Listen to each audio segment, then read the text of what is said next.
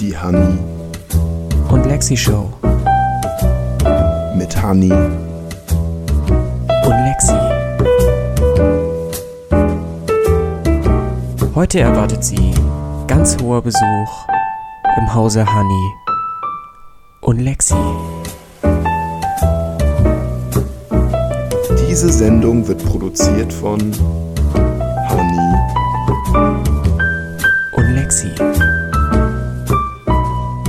Herzlich willkommen zur Honey und Lexi Show, der einzige deutsche Laber-Podcast, dessen Moderatoren kein Fahrrad haben, obwohl es eigentlich ziemlich nützlich wäre. Mein Name ist Honey Mein Name ist Lexi. und ich darf Sie ganz rechtlich, ganz recht herzlich begrüßen äh, zur Honey und Lexi Show. Das ist der Name dieser Sendung, falls Sie die noch nicht mitbekommen haben sollten. Genau, mit den beiden Mod- Moderatoren Honey und Lexi. Wir haben uns in der letzten Folge einen kleinen Fauxpas ähm, erlaubt, nämlich meine Mutti hat mich darauf aufmerksam gemacht. Mutti ist die Beste. Wir haben gesagt, Frauenwahlrecht war 1972, Schande über unser Haupt. Die wurde nämlich schon 1919 eingeführt. Ähm, aus diesem Grund müssen wir uns jetzt mal kurz gegenseitig bestrafen. Lexi, Ähm. ich bitte dich, deine Hand zu heben. Ja, okay. Wie ab- abgesprochen, gegenseitig auf den Nacken hauen oder was? Genau, auf drei. Oh Gott, das geht mir Eins. zu schnell. Auf drei. Eins, zwei. Oh. Ja, wir waren äh, kurzzeitig ausgeschaltet, jetzt sind wir aber wieder da. Ähm, äh, Lexi, kannst du die Themen kurz vorstellen? Ja, klar. Ähm, Wirtschaft 4.0 und bewusste Ernährung. Genau. Äh, ähm, bevor wir gleich da, äh, dazu kommen, ähm, wollte ich dich nochmal auf eine andere Sache ansprechen, nämlich äh, was Aktuelles. Es gab äh, in letzter Zeit, ähm, ja, man hat es in der Medienlandschaft gesehen, sehr viele Sexismusvorfälle, die aufgeklärt wurden, vor allem in der US-amerikanischen Medienbranche. Hast du das mitbekommen, Alex? Ja, Hollywood, ne, ganz groß. Voll scheiße eigentlich, was da passiert ist. Ja, auf jeden Hat Fall. ja, glaube ich, hat ja angefangen mit der Weinstein Company und ähm, wem diese äh, Firma nichts sagt, man hat zumindest schon ein paar Filme von denen gesehen. Und ähm, der, einer der beiden Inhaber, das sind Brüder, ähm, der liebe Harvey, ähm, der ist vor, vor, äh, unter anderem für Filme verantwortlich wie Kill Bill, Scary Movie, Herr der Ringe, Macbeth, The Hateful Eight, ähm, Inglourious Bastards. Also das ist eine, eine riesige Firma, die wahnsinnig viel Einfluss hat. Und jetzt kam wohl raus, ich weiß gar nicht, wer da genau mit angefangen hat, kam raus, dass, äh, ich glaube, seit den 80ern, z- zumindest Harvey Weinstein, äh, naja, wurde halt dafür geblamed, dass er äh, Frauen sexuell belästigt hat und unter anderem wohl auch vergewaltigt hat. Und viele Schauspielerinnen haben sich da zu Wort gemeldet. Und jetzt gab es einen riesen Aufschrei. Und ähm, ja, ich finde das irgendwie, ehrlich gesagt, ziemlich erschreckend, so zu sehen, dass das jetzt erst rauskam, weil es wohl erst seit 1980, weil es schon wohl seit 1980 äh, diverse Vorfälle gab, aber eben das große Schweigen einfach da war, weil, glaube ich, Männer wie er ähm, in so einer hohen Machtposition eben die das eben auch ausgenutzt haben und da eben machen konnten, was sie wollten. Und da eben, ich könnte mir auch vorstellen, dass da tatsächlich, ähm, also natürlich fühlten sich viele Frauen unter Druck gesetzt und wollten deswegen nichts, natürlich ihren Ruf nicht verlieren in, in Hollywood und sowas. Aber eben auch, könnte ich mir auch vorstellen, dass äh, manchen eben vielleicht auch dazu geraten wurden, die Schnauze zu halten, eventuell. Und ich fand das, ich fand das ziemlich erschreckend. Also, ähm, was da für ein Klima herrscht teilweise. Also ich habe mir eh schon vorgestellt, dass in Hollywood, dass das eh für mich an, an Werte und Normen, was da abgeht, ähm, eh ein anderes Universum ist. Aber dass es so ein Ausmaß annimmt, dass so viele Schauspielerinnen eigentlich im Prinzip ähm, schon Erfahrung mit diesem Mann gemacht haben, was sexuelle Belästigung, äh, Angrapschen und sonst was oder vielleicht sogar Vergewaltigung.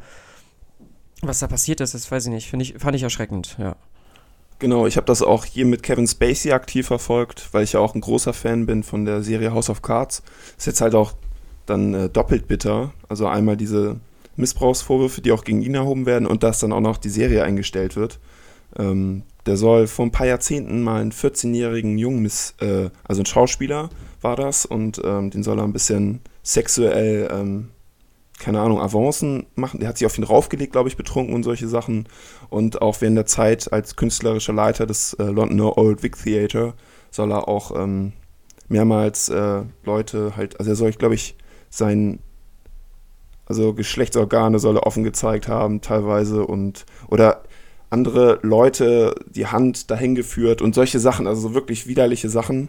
Und äh, bei ihm war jetzt auch noch doppelt bitter, dass er, ähm, oder auch einfach bescheuert, der Typ ist ein richtiger Idiot, der hat äh, jetzt mit, äh, mit der Entschuldigung äh, zu diesem Vorwurf, ähm, der, also von diesem Schauspieler, der was vor ein paar Jahrzehnten gewesen sein soll, der hatte dann mit verbunden sein Coming Out äh, veröffentlicht, also dass er homosexuell ist.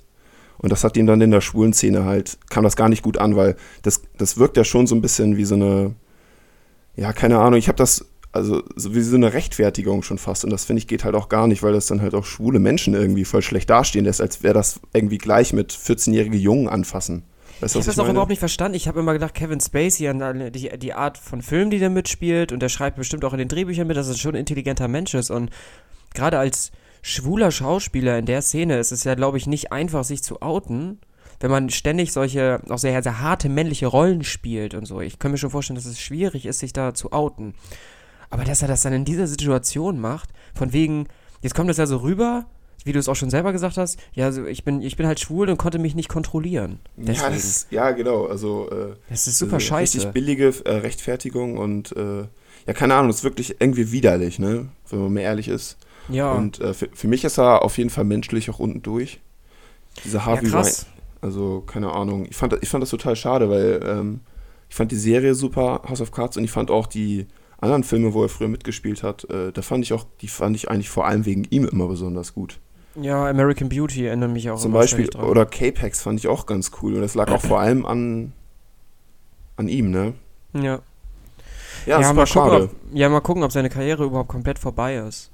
Ja, also Netflix hat heute, heute ist äh, Samstag, bekannt gegeben, dass sie die Produktion, also dass sie jetzt komplett äh, die Zusammenarbeit mit Kevin Spacey aufhören.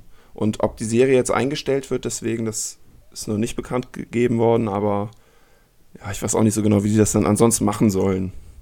Ja. Weil die Serie hat sich ja größtenteils schon um ihn gedreht. Bei, bei Harvey Weinstein jetzt zum Beispiel, der ja, wo das Ganze noch ein ganz anderes Ausmaß hat, der hat natürlich das Problem, der hat damals mit seinem Bruder die Firma Weinstein Company selbst gegründet und das ist ja, wie gesagt, der Name der Firma ist deren Nachname. Und ähm, dieser Sexismusvorwurf, der ging ja komplett, also äh, man kann natürlich jetzt nicht von viral reden, aber allein durch Twitter und sowas hat das alles, wurde das so schnell so groß und publik gemacht, dass ja jetzt jeder, wenn man, wenn man einen Film schaut und wenn man diese Firma sieht, dann assoziiert man das natürlich sofort mit diesem Typen. Und ja, also ich weiß jetzt nicht genau, inwiefern das ein Karriereknick ist, weil die, die Macht ist ja schon da und ich habe hier gerade eine Liste auf, was für Filme die gemacht haben und das sind ey, das sind einfach äh, gefühlt alle. alle kommerziellen, erfolgreichen Filme haben die, also lauter Liste hier gemacht. Ich kann nochmal Rambo, Halloween, äh, The King's Speech, auch ein guter Film, Sin City 1 und 2 und weißt du, einfach alles. Und der Einfluss ist da und ich weiß jetzt irgendwie nicht, inwiefern da die ganzen Kontakte, die er hat, inwiefern die das boykottieren oder nicht, oder ob das egal ist, weil da spielt ja auch Geld eine Riesenrolle. Ja, Weiß das nicht. war wahrscheinlich auch irgendwie schon so eine Art System, ne? Also die Leute, die mit ihm zusammengearbeitet haben, über lange Zeit, ähm, die haben das ja womöglich auch irgendwann mal mitbekommen. Und ja, man hat genau. sich dann irgendwie damit arrangiert, weil diese Männer halt unglaublich mächtig waren in ihren Positionen und auch damit ausschlaggebend über deine Existenz irgendwie. Ich meine, wenn du da angestellt bist, dann äh, überlegst du zweimal, ob du deinen Chef anzeigst wegen irgendeinem, keine Ahnung, wie so ein wegen einem Klaps auf dem Po oder so, weißt du? Das ja, soll auch ja, passiert ja. worden. Also es soll äh, passiert sein bei Harvey Weinstein und Kevin Spacey hat das auch gemacht bei Mitarbeitern. Und äh, ja, da, damit haben die auch sicherlich irgendwie so ein bisschen das Klima da auch vergiftet, ne? Und so, auch so eine Art, keine Ahnung, ich stelle mir das richtig übel vor, schon so ein bisschen so Terrorklima. Also, dass du immer weißt, okay, er kann gleich kommen und irgendwie dich anfassen oder so aber du kannst nichts sagen, weil er ist dein Chef. Und der ist super berühmt und äh, hat sehr viel Einfluss und du bist halt der kleine Mann und bist am unteren Ende der Nahrungskette so gesehen, ne? Genau, so haben die das, genau wortwörtlich haben die das auch, ich habe ein Interview gelesen, haben die das auch genauso gesagt, unteres Ende der Nahrungskette, äh, ganz unten halt. Ich glaube, ja. das habe ich auch gelesen, ja. ähm, ja, schwierig. Also ich könnte mir aber vorstellen, also selbst die Leute, die damals oder bis vor kurzem noch weggeschaut haben und gedacht haben, ja, das ist scheiße und der Typ ist vielleicht ein Widerling, aber ich will halt irgendwie auch hier mein, mein Ding machen. die, jetzt, die haben jetzt vielleicht realisiert, dass mittlerweile niemand, also nicht mehr alle so krass darüber schweigen, weil ich weiß, ich weiß, ich, blöd, dass ich das gerade nicht weiß, wer angefangen hat, aber dann haben sich ganz viele andere Frauen und junge Frauen auch dazu bewegt gefühlt, das auch äh, öffentlich zu machen. Und ich glaube, mittlerweile müssen auch die Leute, die da hinweggeschaut haben, jetzt sehen, okay, das geht nicht klar. Wenn das jetzt nochmal passiert, dann sind wir wirklich alle am Arsch. Ja. Und ähm, ja. das, ist, wird, das wird insgesamt, glaube ich, erstmal auch in der Szene, glaube ich, nicht, nicht komplett weggehen. Aber ich könnte mir vorstellen, dass vielleicht Menschen wie er, ich weiß nicht, ich kann mir nicht vorstellen, dass es nochmal so passiert. Ja. Also jetzt also ich meine, solche, solche Wellen von Belästigungsvorwürfe, die gab es ja auch schon vorher. Und äh, ich habe auch so ein bisschen das Gefühl, dass es so ein, vielleicht ein, ein sich verändernder Prozess ist. Ich meine, diese Männer, von denen wir jetzt gerade reden, die sind ja auch in Zeiten groß geworden, wo es noch sehr viel deutlicher eine Männergesellschaft geherrscht hat und wo die Männer vielleicht auch ein anderes Selbstverständnis hatten Frauen gegenüber. Also wo ja. diese Grenze zwischen sexueller Belästigung und einem Kompliment zum Beispiel noch gar nicht so äh, definiert war, wie es heute vielleicht ist. Weißt du, was ja. ich meine? Ich weiß, was du meinst, aber das ist ja so der Unterschied, ähm, also das ist ja das, das Rollenbild ist ganz anders. Ja, genau, aber aus, aus dieser Zeit heraus dann so ein Selbstverständnis zu entwickeln, fällt wahrscheinlich den Männern aus der Generation leichter als vielleicht neueren Generationen. Weißt du, was ich meine? Dass ja, ja. wir vielleicht weg davon kommen und ähm, wenn das so in den Medien aufgearbeitet wird, diese Belästigungsvorwürfe, dann äh, trägt das ja auch dazu bei. Ja, ja, ja sind wahrscheinlich mit der Zeit nicht so ganz mitgekommen. aber allein auch, also allein, aber auch damals, was der Weinstein so insgesamt gemacht hat, allein so auch, wenn das mit den Vergewaltigungen stimmt, das ist auch damals, wäre genauso scheiße wie heute gewesen. Ich finde es halt nur so ja, krass, klar. dass er damit da im Prinzip mit da davon gekommen ist. Also ist er ja im Prinzip, das, was jetzt passiert, ist, sein, sein Ruf ist zerstört. Aber noch ist er nicht im Knast oder sonst was, sondern der ist ja im Prinzip immer noch damit davongekommen. Also mit, mit zahlreichen ja. solchen Vorfällen. Das finde ich schon heftig. Also ich schätze mal, dass es viele Insider gab, also dass es viele in der Branche gab, die das eigentlich schon immer gewusst haben. Mhm. Aber dass jetzt die ganz breite Öffentlichkeit, also dass es sogar dann nach Deutschland rüberschwappt und so nach Europa, das ist dann halt jetzt erst eingetroffen. Ja. Ich finde es schon verrückt. Also ich, ich habe mir, wenn ich mir jetzt mal diese Filmliste angucke, ich habe davon mindestens 50 Prozent gesehen. Und es ist irgendwie schon krass, so, wenn man in Zukunft, wenn es jetzt einfach so weitergehen sollte mit der Weinstein Company oder House of Cards oder sonst was, es ist schwierig, ob man das jetzt, also würdest du das direkt boykottieren? Weil jetzt mal zum Beispiel Kevin Spacey, der sich auf diesen 14, der diesen 14-Jährigen da angebaggert hat oder sich auf den draufgelegt hat oder so. Im, Im Film spielt er ja wen anders, weißt du, dann ist er nicht Kevin Spacey, das, da ist er eben der Künstler und da steht ja noch, da stehen noch ganz viele andere Menschen hinter. Ich bei House of Cards finde ich das ein bisschen krasser, weil er halt im Mittelpunkt steht, aber wenn man sich jetzt Weinstein-Filme anguckt, ich, ich finde das irgendwie schwer zu sagen, das gleich zu boykottieren, weil. Weißt du, was ich meine? Das ist ein, irgendwie ein schwieriger Konflikt, finde ich. Ja. Ja, ich finde das auch, das ist einfach nur scheiße. Und meine ja. ganze Wut deswegen lädt sich jetzt auf Kevin Spacey ab. Hätte der das alles nicht gemacht, dann könnte man jetzt einfach schön noch weiter House of Cards gucken. Aber nein, weil er irgendwie, keine Ahnung, eine Macke hat, müssen jetzt alle House of Cards-Fans leiden.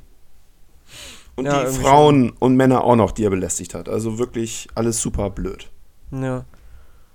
Ja, aber gut, dass letztendlich äh, sich viele Frauen dadurch äh, ermutigt gefühlt haben, zu sagen, der Typ ist ein Arschloch und generell in der Szene ist das schwierig. Also damit, damit wurde ja auch klar, dass es ja auch nicht nur er, es sind ja auch noch andere. Genau. Und das Thema ist auch riesig. Also ich meine, so Alltagsbelästigung bei Frauen, das ist immer noch Realität, glaube ich. Ja.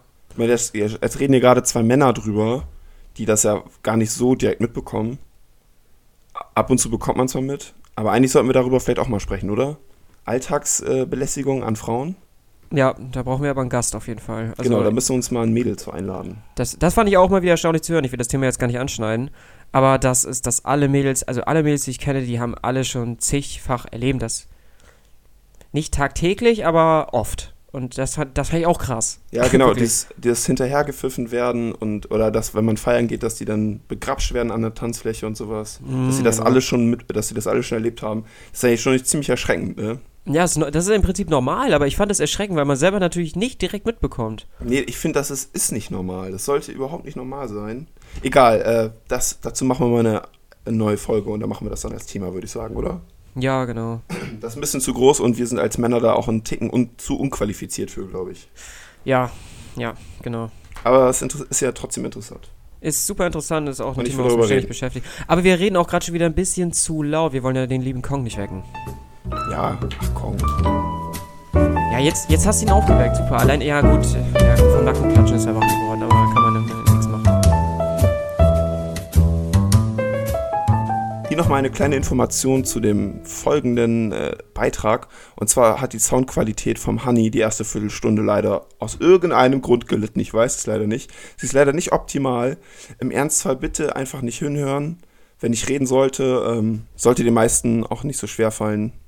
Und äh, sorry dafür und wir versprechen, dass wir es versuchen werden, dass in Zukunft immer super optimale Soundqualität zur Verfügung steht.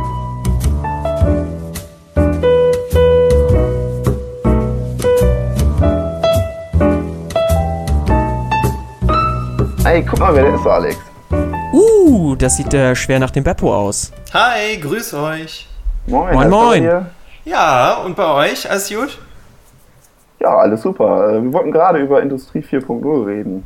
Uh, Kennt ihr das denn? Zukunft. Industrie 4.0? zukunftsträchtiges Thema. Ja, klar. Also mir sagt das grundsätzlich was. Wie sieht's bei dir aus, Alex?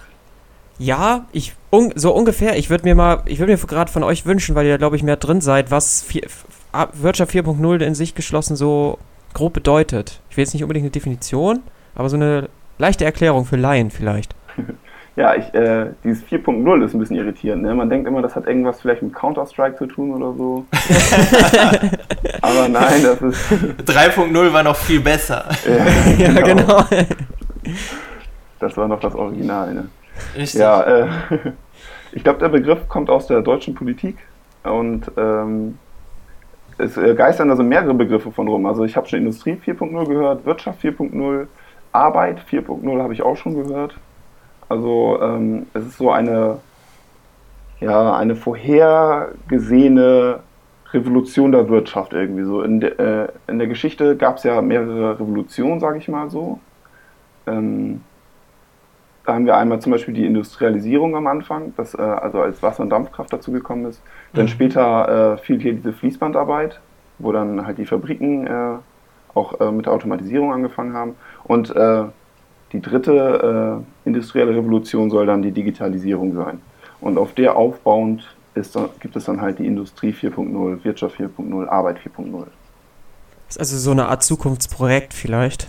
Ja, genau. Es ist auch, glaube ich, von der deutschen Politik angestoßen, wenn ich das richtig verstehe. Also die haben diesen Begriff auch geprägt und setzen sich dafür ein. Soweit ich weiß, ähm, wird dieser Begriff auch nur in Deutschland verwendet. Also die USA haben auch sowas ähnliches, auch so eine Art Programm, sage ich jetzt mal.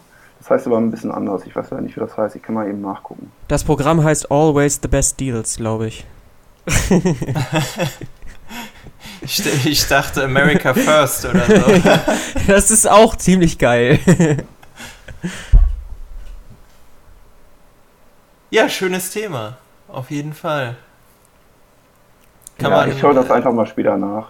Ja, kann man, kann man sich, glaube ich, lang und breit zu, ähm, zu austauschen. Ich glaube, einer der, der, der wesentlichen Aspekte ist einfach die, ähm, ja, die, die weiter fortschreitende Vernetzung von äh, ganz, ganz vielen äh, Bereichen. Also je nachdem, wenn man sagt Industrie 4.0, ist es halt eher so der, der Produktionsschwerpunkt. Wenn man sagt Arbeit 4.0, eher so das, ja, wie gestaltet sich der Arbeitsplatz eines Einzelnen.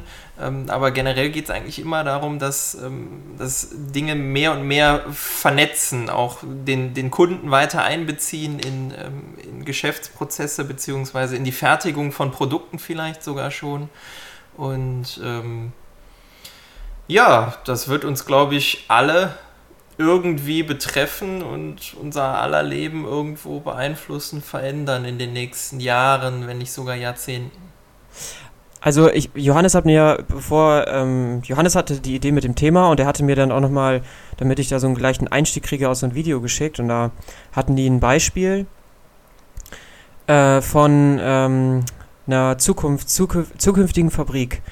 Und da haben die das eben so verglichen mit früher, dass es eben früher so war, also früher in Anführungszeichen ist es natürlich immer noch so, dass alles auf Massenproduktion, also das große Geld wird ja mit Massenproduktion gemacht und äh, da eben jedes einzelne Produkt für sich geschlossen, jedes individuelle Produkt wäre dann eben zu teuer, würde dann ein Kunde, was ich, was sich ein irgendein Produkt halt komplett selbst zusammengestalten, da wäre die, die, das die Fertigung des einzelnen Produkts einfach zu teuer. Die Stückzahl wäre zu hoch. Also die Kosten der Einz des einen Stücks halt. Mhm. Und ähm, soweit ich das verstanden habe, geht äh, äh Wirtschaft 4.0 eben in die Richtung, dass viele Prozesse so automatisiert sind, dass es eben in Zukunft vielleicht möglich sein könnte, dass man sich seine eigenen Produkte wieder individuell selbst gestalten kann. Also dass es mehr in die Richtung geht, nicht komplett.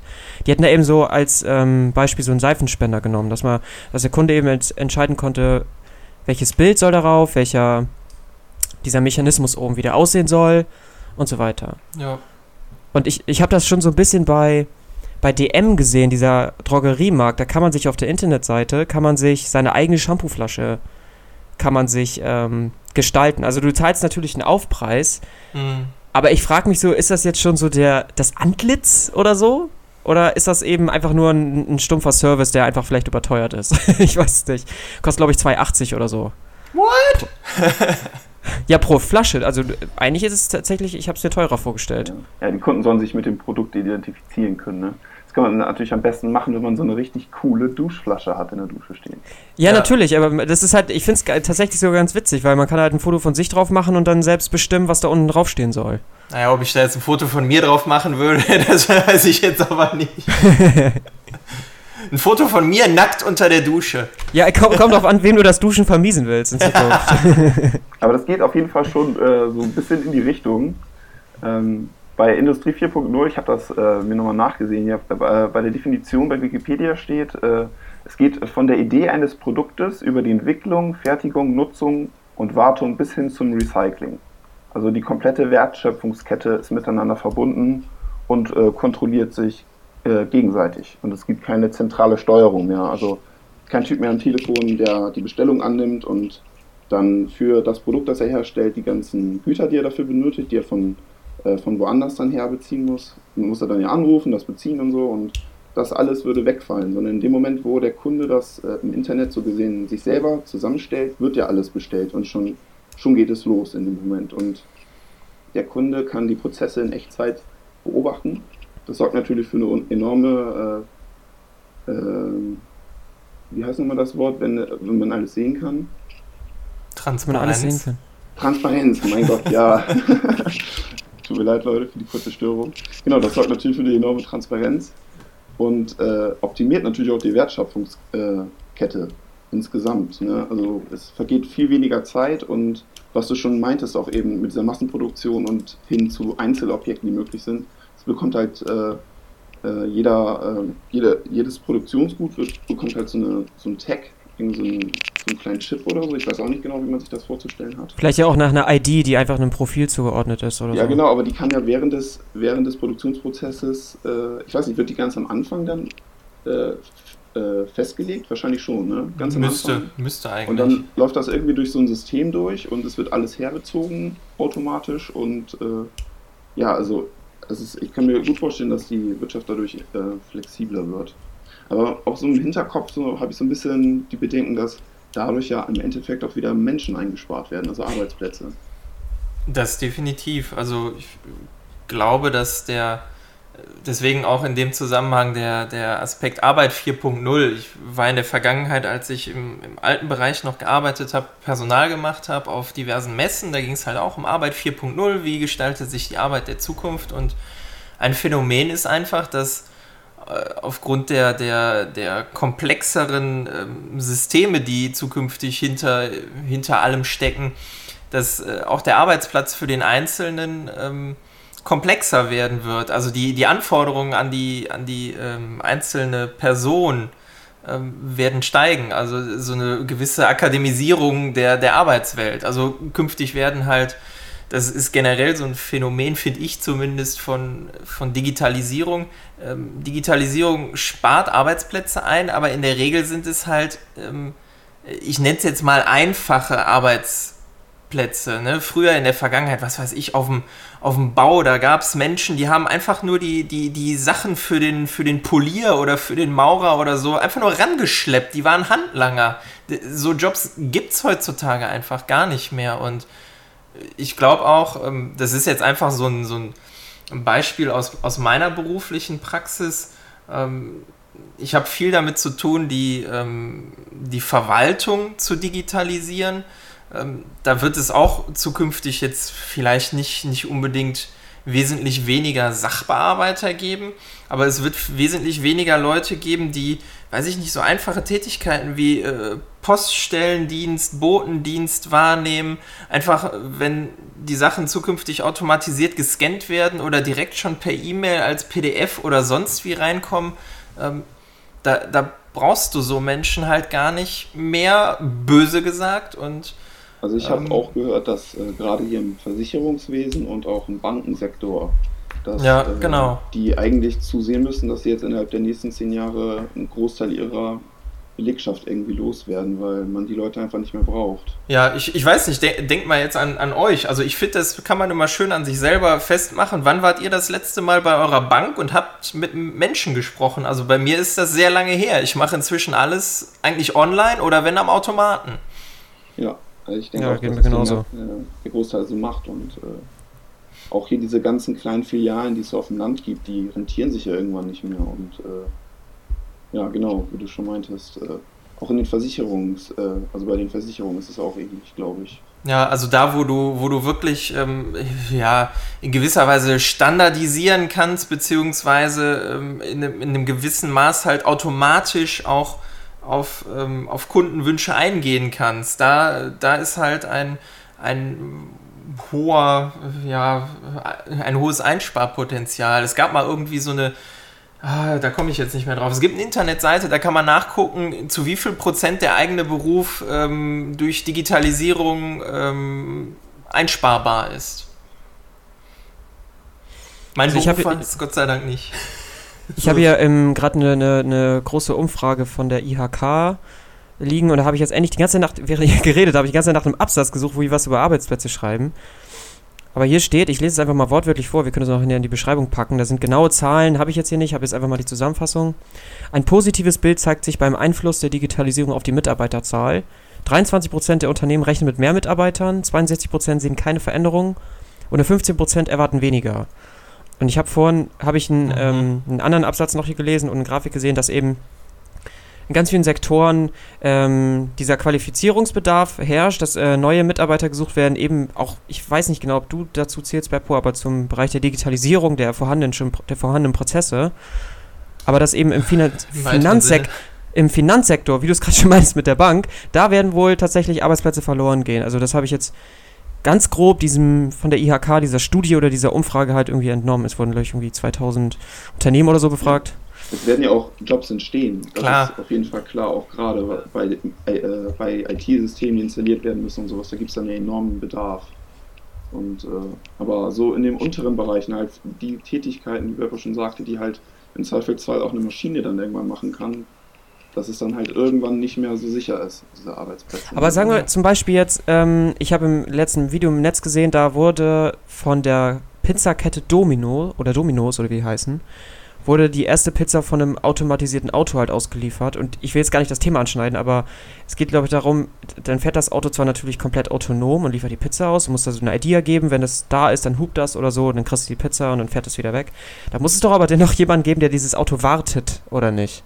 Zum Beispiel jetzt, also jetzt mal nur den Bereich. Man denkt immer, es regeln ja alles Maschinen, aber dann gibt es doch bestimmt auch Leute, die müssen diese ganzen Prozesse doch irgendwie auch überwachen, oder nicht?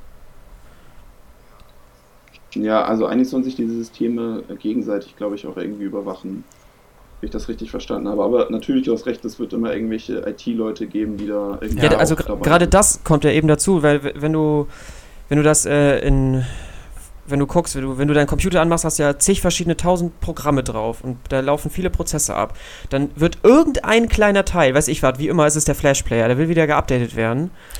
und, und der greift dann in dem, der ist dann im Browser integriert bei dir und dann plötzlich verträgt er sich nicht mehr mit dem Browser und dann muss Mozilla da oder Google Chrome dahinter. Dann, na, scheiße, müssen wir jetzt auch wieder fixen. Und so, ich glaube, so könnte das vielleicht auch in der Wirtschaft aussehen, dass eben sich, das muss immer alles eben, ich glaube schon, dass das alles gewartet werden muss. Ich glaube nicht, dass ja, du einfach ein Programm schreiben kannst. Und definitiv, also das, das glaube ich auch, nur es wird halt dann nicht mehr, glaube ich, jemand sein, der irgendwie Kfz-Mechaniker gelernt hat, sondern halt irgendwie so eine Art Kfz-Informatiker, würde ich jetzt einfach mal behaupten. Ich weiß jetzt nicht, ob der Flashplayer fürs Auto dann im Zweifel so wichtig ist, aber äh, irgend, irgendwas im, im System, also wenn ich mir jetzt heute allein schon angucke, wie viel ähm, Technik in, in, in, Autos steckt und was jetzt alleine mein Auto teilweise schon machen kann, das geht dann halt so weit, das erkennt, wie sehr die Bremse verschlissen ist, macht automatisch Termine in den Werkstätten, die du dann nicht haben willst, wo dann die Werkstatt anruft und sagt, ich habe einen Termin für Sie und ich sage, ich will den aber nicht, Sie können mich mal. Äh, das ist schon faszinierend. Also das ist noch nicht ganz ausgereift, aber also das ist teilweise schon faszinierend. Also du, du hast im Prinzip dieselbe Beziehung wie bei Knight Rider, der Typ zu seinem Auto. Man streitet sich auch mit dem Auto jetzt. Ja, öfters.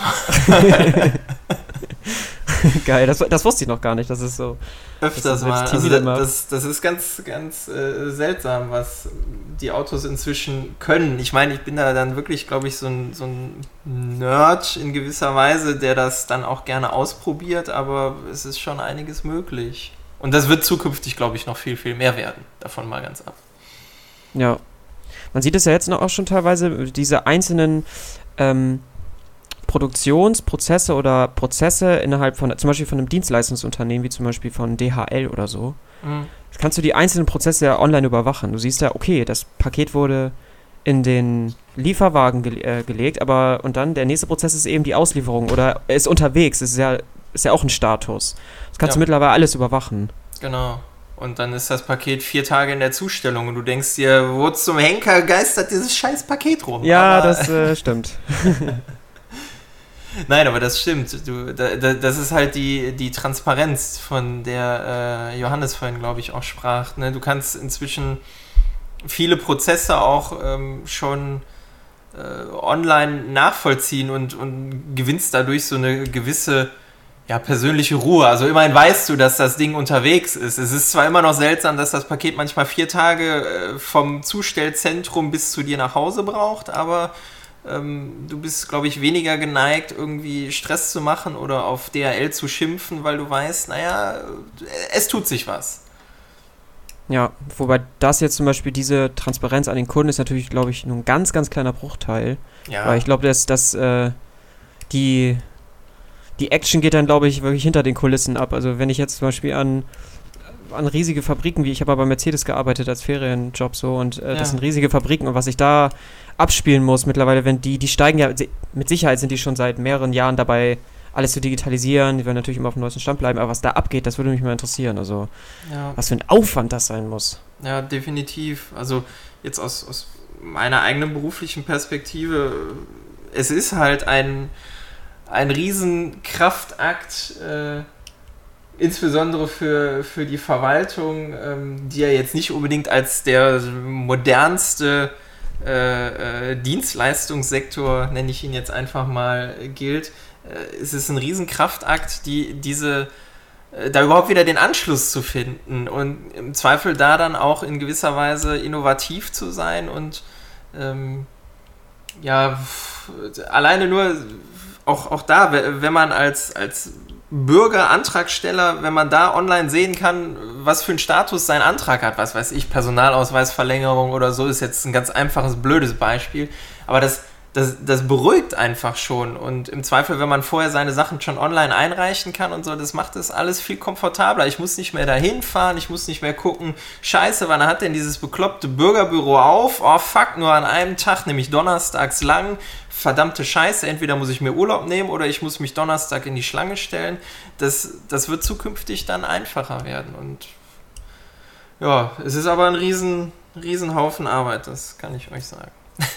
Ja, glaube ich dir, glaube ich dir. Du bist ja, steckst ja mittendrin. Ja. Das stimmt. Ja, genau, um mal äh, ein bisschen anderes Thema nochmal anzuschneiden. Automatisiertes Fahren, Beppo, du hast schon gesagt, äh, das interessiert dich vielleicht. Ja, genau. Ähm, ich wollte mal ein paar Daten erstmal rausschmeißen, ja, weil ich glaube, das würde euch vielleicht auch interessieren. Und zwar 5G, sagt euch das was, beiden? Ja. Internet auf, auf den Handy drauf. Genau, Echtzeitübertragung. genau. Glasfaserkabel. Das soll 2020 kommen und ich habe mich mal informiert, was ist denn das für eine Übertragungsrate hat. Das ist echt krass. Das ist nämlich 10 Gigabit pro Sekunde und das bedeutet, What? man würde für einen 3 Gigabyte Film nur ein paar Sekunden brauchen zum Download. Krass. Und ich dachte schon, hier meine 400 Mbit Leitung wäre fett. Fahr mal ins Ausland, völlig egal wohin, das ist überall schneller. Ja, Ja, das kannst du deinen Kindern erzählen, die lachen nicht aus. ja.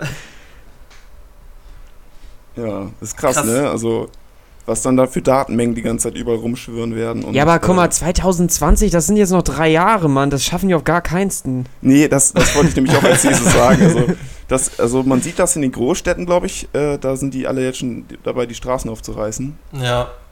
Teilweise. Also ich habe das in München, war das München? Ich glaube München. Ich hoffe, ich sage nichts Falsches. An die Leute in äh, München, die uns vielleicht zuhören, viele Grüße. Aber ich glaube, bei euch in der Innenstadt wird die Straße aufgerissen, um da 5G gewährleisten zu können bis 2000. Vielleicht Leute, das, auch was da einfach nur passiert, ist gut. ja, genau. Das ist sehr gut für euch, genau. Freut Ich euch. Deutschland hängt ja sowieso schon fucking hinterher. Ich finde das übelst nervig. Bei uns ist es teurer, es ist alles langsamer. Ich war im Ausland. Ich, war- ich habe ein Auslandssemester in Ungarn gemacht und habe ich gedacht, so alles von der Infrastruktur sieht alles im Vergleich zu Deutschland schon nicht, also weniger wertig aus. Ja. Aber Internet, wirklich, ich habe gedacht, ich, das kann doch nicht sein. Und das ist billiger und ich lade damit 10 Megabyte die Sekunde runter. Ja, auf jeden Fall. Krass. In einem Ich habe so Studentenwohnheim. einen äh, Europa-Vergleich gesehen. Das war echt erschreckend. Wir zahlen äh, teilweise 200% mehr als in anderen Ländern oder so. Ja, Also wirklich unverschämt wirken, wirken die Preise bei uns. ja, Deutschland ist Selbst die günstigen sind wirklich unverschämt im Vergleich. ja, Deutschland ist bei der Digitalisierung wirklich ähm, auf einem der, der letzten Plätze, allein schon im, im europäischen Vergleich, äh, noch gar nicht zu sprechen von anderen Ländern. Ja, ja, genau. Das, äh, das wäre jetzt eine gute Überleitung auf die deutsche Automobilindustrie, um mal wieder zum automatisierten Fahren zu kommen. Ja, Äh, ich, zum, ich zumindest habe in der letzten Zeit häufiger mal gehört, dass die deutsche Automobilindustrie leider im internationalen Vergleich zu inf unflexibel wäre und zu in uninnovativ. Und äh, dass äh, die USA und die Chinesen so gesehen an der deutschen Wirtschaft mehr oder weniger vorbeilaufen mit ihrer Akkutechnologie. ja. Was ja auch eine Schlüssel, äh, Schlüsseltechnologie ist für sowas wie äh, automatisiertes Fahren. Ja, definitiv. Also zumindest für die, äh, für die Elektromobilität. Also Genau. das ist ein Thema, was meiner Meinung nach die, die deutsche Automobilindustrie lange verschlafen hat. Jetzt im Moment versuchen sie halt mit äh, Händen und Füßen aufzuholen. Ähm, was jetzt so, so generell Elektromobilität angeht, ähm, weiß ich es ehrlich gesagt nicht, aber beim, beim Thema automatisiertes Fahren, ich kenne es dann halt jetzt immer nur für eine bestimmte Marke, ähm, auch aus, aus eigener Erfahrung, aber ähm, also Mercedes testet inzwischen überall äh, vollautonom fahrende Autos. Ja. Auch zum Teil sehr erfolgreich. Ja, der Druck ist da, ne? Also ich glaube auch, dass die alle ein bisschen Angst haben, dass am Ende dann so äh, Firmen wie Google am Ende den Markt übernehmen, weil diese ähm, Autos der Zukunft, dieses, äh, die dann automatisiert fahren, das werden dann ja nicht mehr so Autos sein, wie äh, die, die deutschen Automobilhersteller jetzt gerade herstellen. Das Nee. könnten ja theoretisch total günstige sein, wenn das dann nicht mehr dein Auto ist, sondern du leihst das dir ja nur immer für die Zeit, wo, du- wo, wo es dich fährt. Genau, also so, Dann- so eine Art Car Carsharing oder ähnliches. Genau. Und, wenn man davon ausgeht, ich habe das heute gelesen, dass durch automatisiertes Fahren würde die Unfallquote um über 90 Prozent zurückgehen, wurde ausgerechnet. ja, das ist schon Äh, krass, ne? Kann man dann vergleichen, wenn es irgendwann vielleicht gekommen ist, aber ähm, dann kann man ja auch die Autos sehr viel, die muss man ja gar nicht so robust dann bauen. Also es reicht ja, wenn die dann sehr günstig und sehr leicht sind, damit die dann auch möglichst so eine Akkuleistung lange halten und äh, Ja. brauchen keinen schweren Verbrennungsmotor mehr, der wiegt ja auch ordentlich was. Richtig. Und der ist halt total komplex. Also so ein Verbrennungsmotor besteht aus was weiß ich wie vielen tausenden Teilen. Ja, Elektromotor, fünf Teile, zehn Teile, eben schnell zusammengeschraubt. Das kann jeder Doofroboter.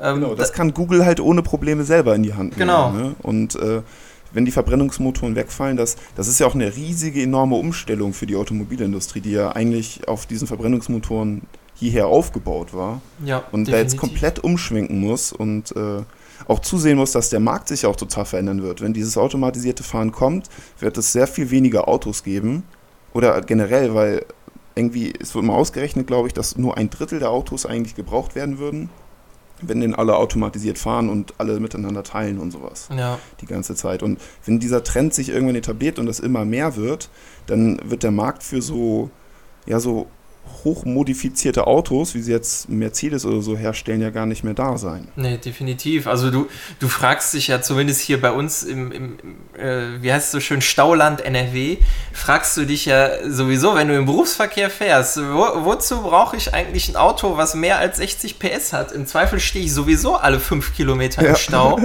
Und das für 20 Kilometer und ähm, kann kaum schneller als 100 fahren, wenn überhaupt. Und ähm, das ist einfach teilweise, ich, ich bin jetzt auch ein totaler Autofreak und Autonerd und ich kann es mir für mich persönlich einfach noch gar nicht vorstellen, wie es ist, ein autonomes, kleines Auto irgendwann mal zu bewegen, aber ähm, teilweise, ich, ich frage mich auch, wa warum hast du jetzt, weiß ich nicht, über 200 PS unterm Arsch und stehst hier im Stau, das Ding frisst super ohne Ende und äh, ja, im Prinzip hast du nichts davon gewonnen. Ja, total unnötig. Also äh, Stausituationen sind auch, glaube ich, für die Umwelt gar nicht so geil. Ne? Also schon alleine, was dann die ganzen Motoren, die da laufen. Finde ich gar nicht so schlimm. Also das ist so unnötig eigentlich, wenn man sich überlegt, das würde alles automatisiert fahren und die Autos kontrollieren sich alle gegenseitig irgendwie. Deswegen würden die dann immer, also es gibt keinen Stau eigentlich, weil dann ja alle ja. einfach gleichzeitig in der gleichen Geschwindigkeit losfahren können und sowas. Ja, das, das ist diese, diese berühmte ähm, K2X-Kommunikation, also dass dein, dein eigenes Auto mit x verschiedenen Autos verbunden ist und halt einfaches Beispiel, wenn irgendwo ein Unfall passiert, du kriegst das mit oder dein Auto kriegt das mit viel mehr.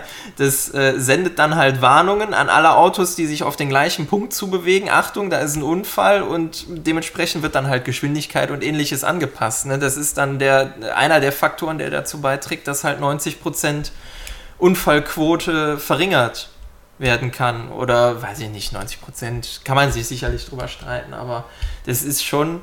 Äh, faszinierend. Ich meine, mein Auto kann jetzt auch automatisch im Stau fahren. Ja, das ist toll und das ist schön. Der, der fährt dem hinterher, der gibt Gas, der bremst, der lenkt. Ich brauche nichts tun. Nur ähm, ich stehe trotzdem im Stau. Also daran ändert sich nichts. Ja, genau, stimmt. Und das funktioniert dann ja auch nur wirklich gut, wenn im Prinzip dann die Mehrheit automatisiert fährt, weil diese Staus äh, entstehen ja soweit ich weiß, durch Bremsimpulse, die immer weitergegeben werden, habe ich mal gehört. Ja, das ist so eine Art, also das wird, glaube ich, erforscht, im, äh, auch mit Hilfe von, äh, von Wasser. Also das hat eine ähnliche äh, Ausbreitungsart, ein Stau wie eine Welle. Und ähm, wenn, wenn am Anfang irgendwo einer voll in die Eisen geht, warum auch immer, ähm, das, das zieht sich nach hinten durch Genau, türmt ja. sich auf, bis dann irgendwann die, dieser Bremsimpuls so groß sein muss, dass du stehst. Und ja, dann fängt es halt an. Tada, Stau. Das muss man sich mal überlegen, dass wenn du auf der Autobahn bist und dann wirklich so heikel richtig hart eine Vollbremsung machst oder zurückgehst, dass dass du dann, ja, okay, jetzt zwei Kilometer hinter mir wird jetzt in zehn Minuten Stau entstehen oder so. So mit diesem Wissen. Ja, das irgendwie, ist. irgendwie irre. Ja, das ist so ähnlich wie der, äh, wie der Flügelschlag eines Schmetterlings, der irgendwo anders einen Tornado auslösen kann. Ja, genau. Butterfly-Effekt. Jede Bremsung hat eine Auswirkung. Ja. Was, was ich noch spannend finde, das ist aber so, eine, so ein philosophischer Konflikt, der sich anbahnt. Wenn man jetzt als Programmierer für die Automatisierung der Autos zuständig ist. Man ist dabei, die künstliche Intelligenz des Autos zu schreiben. Wenn zum Beispiel, irgendwann gibt es ja Entscheidungsmomente, wenn sich ein Unfall nicht mehr verhindern lässt, weil no. irgendwelche Assis rennen oder Kinder rennen auf die Fahrbahn. Und dann musst du dann entscheiden, okay, gehen wir das Ganze jetzt statistisch an, der Unfall lässt sich nicht mehr vermeiden, aber welche Person oder ja, wer, wo soll das Auto denn jetzt eigentlich hinlenken? Es wird so oder so jemand Platt. Ähm, platt gemacht, genau. Und dann sitzt du da so als Programmierer, natürlich spricht man das mit seinem Team ab und man muss gucken, wie, für was das Unternehmen eigentlich stehen will. Aber dann sind da zwei Erwachsene und rechts eben das Kind und äh, dann muss das Auto eben entscheiden, ja, in welche Richtung fahre ich denn jetzt? Ja, das, das, das stimmt. Das finde ich ganz, verrückt. Ganz perfide wird es dann, wenn du, wenn du dann noch mit, äh, mit ganz schnellem Datenabgleich ermitteln kannst aus den Gesundheitsdaten der Person, ob irgendjemand eine Wahrscheinlichkeit hat, in den nächsten fünf Jahren Krebs zu entwickeln und du im Zweifel dann den platt machst, der sowieso nicht mehr lange lebt. Ja, oder da ist irgendwie so ein so, ein, so, eine, so eine 80-jährige Person mit so einem äh, über die Straße ganz langsam oder du erfährst oder überfährst so eine Entenkolonne, weißt du? Ja. Und allein, allein das natürlich würde wahrscheinlich die Entenkolonne überfahren. Aber ich, wenn ich im, im Auto sitzen würde, würde ich vielleicht, kann auch sein, dass Leute anderer Meinung sind. Dann denkt man, ja fuck, das wollte ich gar nicht. Genau. Warum habe ich nicht die Oma platt gemacht? Wir haben Enten. ja. Nein, also allein so. Es sind ja auch neue Konflikte, die sich anbahnen, so, weil man übergibt ja also die Kontrolle der Maschine in so einem Moment. Ja. Und die äh, Maschine entscheidet komplett über das Wohlbefinden vielleicht in Zukunft in solchen Situationen anderer Menschen. Ja, definitiv. Wo, wobei dann einfach, glaube ich, an einem bestimmten Punkt, das, das ist auch eine Sache einfach irgendwann für den, äh, glaube ich, für den Gesetzgeber, in, inwieweit wollen wir als, als Menschen den, den Autos oder was auch immer irgendwann die vollständige Kontrolle über uns übertragen. Im Moment ist es ja noch so, im Moment heißt es ja immer noch Fahrassistenzsysteme, also irgendwo der Entscheider ist immer noch der Mensch. Wenn das irgendwann nicht mehr so sein sollte, muss man sich halt dann auch über so Sachen wie Gesetze der, äh, der, der nicht, nicht Robotik, wie heißt das nochmal, die Gesetze der künstlichen Intelligenz, da gibt es ja irgendwie so, so, auch so eine Art Grundgesetz. Und äh, darüber muss man sich dann ja einfach Gedanken machen, wie man Ja, das stimmt. gestalten will. Das stimmt. Ja, Ja, das eins, eins, der, Grund- eins der Grundgesetze ist ja, glaube ich, auch künstliche Intelligenz darf dem Menschen auf gar keinen Fall schaden. Das, darf, Ja, genau. das muss immer ausgeschlossen sein. Ja, richtig, Ab- genau. Aber in so einer Situation muss halt tatsächlich entschieden werden. So. Aber wer wird jetzt geschädigt? Und da wird statistisch entschieden. Und ja. ich, ich frage mich, ob es dann später vom Gesetzgeber irgendwann so eine Ethikkommission gibt, die das gesetzlich vorgibt, oder ob später alle Unternehmen tatsächlich, ja, Mercedes steht aber für folgende Ethik, da, da, dam. Wenn ich ja, ein Mercedes-Auto Rentner, kaufe, hallo, die müssen leben. Also bin die Kinder platt gemacht. ja, keine Ahnung, frage ich mich nur gefragt. ja. Ich glaube, das wird da relativ ähnlich sein, oder? Ja, wahrscheinlich, ja. Oder es wird wirklich gesetzlich nochmal festgehalten. Ja, Ähm, aber andere spannendes Sache. Thema.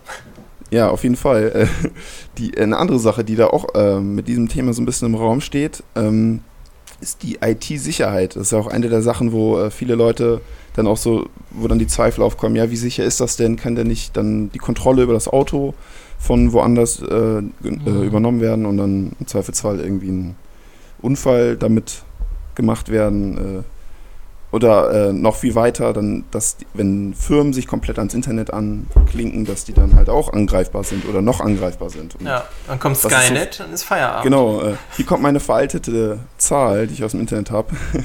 Nämlich die wirtschaftlichen Schäden durch IT-Angriffe werden für 2013, also wie gesagt, ist schon ein bisschen länger her, oder was heißt länger, weltweit auf 575 Milliarden Dollar geschätzt.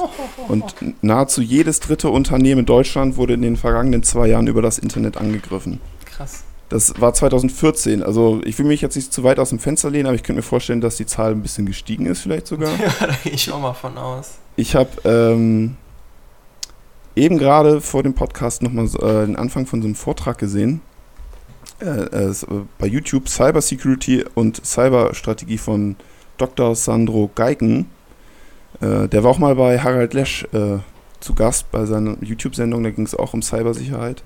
Und äh, was der da erzählt, das ist ziemlich äh, äh, beängstigend. Also, wenn er davon redet, dass sich irgendetwas ans Internet anhängt, dann ist das für ihn was grundlegend Negatives und total Unsicheres. Hm. Äh, er prangert da zum Beispiel an, dass äh, viele, der In viele der Krankenhäuser ans Internet angeschlossen sind und auch viele der medizinischen Geräte irgendwie mit dem Internet verbunden sind, wo er meint, das ist total bescheuert und dass er das fahrlässig findet, dass die Politik da noch nichts gemacht hat. Weil ähm, diese Gefahrenlage ist durchaus da. Äh, zum Beispiel, ein Beispiel, da ging es zum Beispiel auch um internationale Konflikte mit den USA und dem Iran. Äh, da hatte die USA ähm, einen Angriff gefahren, irgendwie, ähm, Cyberangriff auf den Iran. Ja. Und der Iran, äh, äh, der hat, fand das wohl nicht so toll, hat dann äh, laut dem da, äh, Dr. Sandro Geigen sich Hilfe aus Russland geholt. Die sind da äh, ähm, ziemlich gut und versiert auf dem Gebiet und äh, die haben dann selber angefangen. Mhm. Also aus der Defensive heraus äh, haben sie sich dann die Knowledge geholt und haben dann selber auf Angriff geschaltet.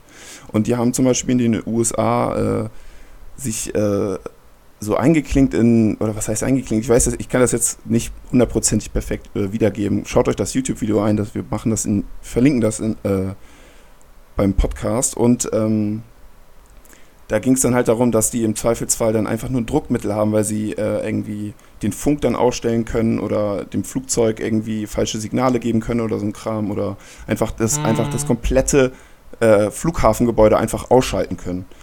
äh, einfach nur um so ein Druckmittel zu haben, Ja. dass da so ganz neue Gefahrenlagen entstehen und äh, Konflikte, die die Öffentlichkeit gar nicht so mitbekommt, so, ne? aber was im Hintergrund einfach total da ist und er meinte auch, also die Möglichkeiten sind vielfältig. Man kann quasi alles hacken, was irgendwie am Netz dran ist. Ja. Und dazu gehören auch Atomkraftwerke. Ähm, da hat er zum Beispiel die genannt, die, äh, äh, er hat die genannt, die äh, an der Grenze sind, von Frankreich zum Beispiel. Die französischen Atomkraftwerke, die sind alle digitalisiert. Mhm. Und äh, es ist halt für Hacker eigentlich kein großes Problem, sich da reinzuklinken und einfach mal das Ding einfach äh, in die Luft zu sprengen mit der äh, richtigen Knowledge. Äh, total krass. Äh, er hat dann noch andere Sachen erzählt, ich könnte noch mehr erzählen. Eine Sache erzähle ich noch, also zum Beispiel Börsenunternehmen, äh, da gibt es so gewisse Viren oder äh, irgendwelche Pro äh, Programme, die geschrieben werden, die verbreiten sich in, zum Beispiel bei einem DAX-Unternehmen Mhm. auf alle PCs und äh, das werden irgendwie Viper genannt oder so. Ich kann das jetzt auch nicht wieder perfekt wiedergeben.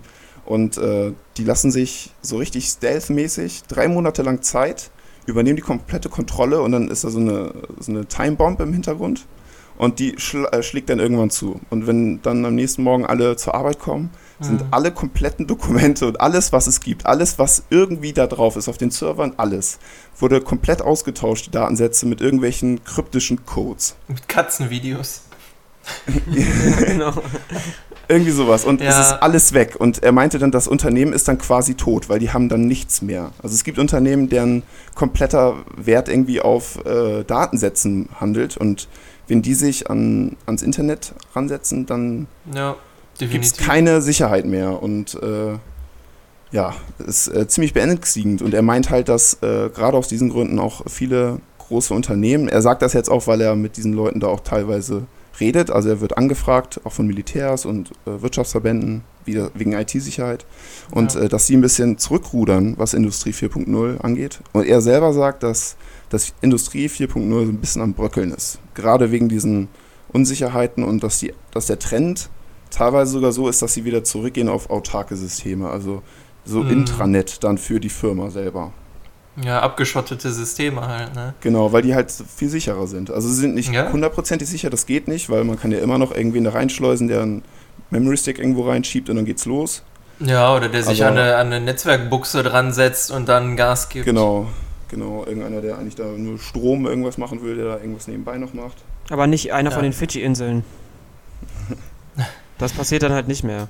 Ja, das, das ist aber in der Tat ein, äh, ein Thema und ein Szenario, ähm, mit, mit dem man sich beschäftigen muss. Also eines meiner, meiner Themen war dann halt auch einfach mal ähm, bezogen auf einen bestimmten Bereich die Identifizierung von lebens- und verteidigungswichtigen Einrichtungen innerhalb der Verwaltung. Und ähm, die müssen halt besonders geschottet werden und auch die Leute, die da arbeiten, müssen, müssen besonderen Sicherheitsstandards unterliegen und ähm, das ist ein, wirklich ein heikles Thema. Also ähm, wir haben es jetzt einfach nur dann aus, äh, oder ich habe es dann aus dem, aus dem Blickwinkel, naja, was, was muss ich denn an organisatorischen Maßnahmen treffen? Ich bin halt kein, kein Informatiker, ich habe keine Ahnung, wie, wie ich Systeme verschlüsseln muss oder so, habe ich keinen Plan von.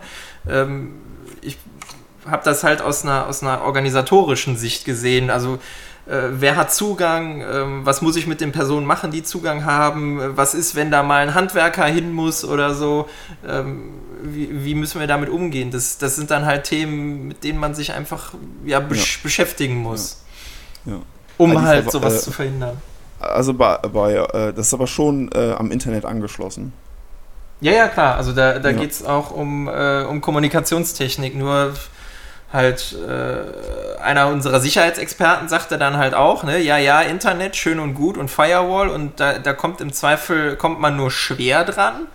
Ähm, aber was ist, wir, wir haben halt im, im, in den Dienstgebäuden, was weiß ich, wie viele Netzwerksteckdosen. Da muss sich nur einer irgendwie mit seinem Putzwägelchen reinschleusen, hat da einen Laptop drin, zack, an die Netzwerkbuchse und dann Vollgas. Und Ja. da ist dann Also nicht diese- mehr viel mit Schutz. Lau äh, laut diesem Dr. Sandro Geiken ist eigentlich alles, was am Internet dranhängt, komplett unsicher. Und äh, alles, was so IT-Sicherheitsfirmen einem erzählen, Hm. das ist eigentlich alles Blödsinn. Also Ja. er selber sagt, es es gibt da alle äh, paar Jahre so einen Sicherheitstrend, wo dann irgendwie wieder ein System kommt und nach ein paar Jahren merken sie dann, okay, hat nichts gebracht, kommt wieder was Neues. Und Ja. es ist dann halt so, dass es dann irgendwie so eine Sicherheitslücke gibt, irgendwer nutzt das aus.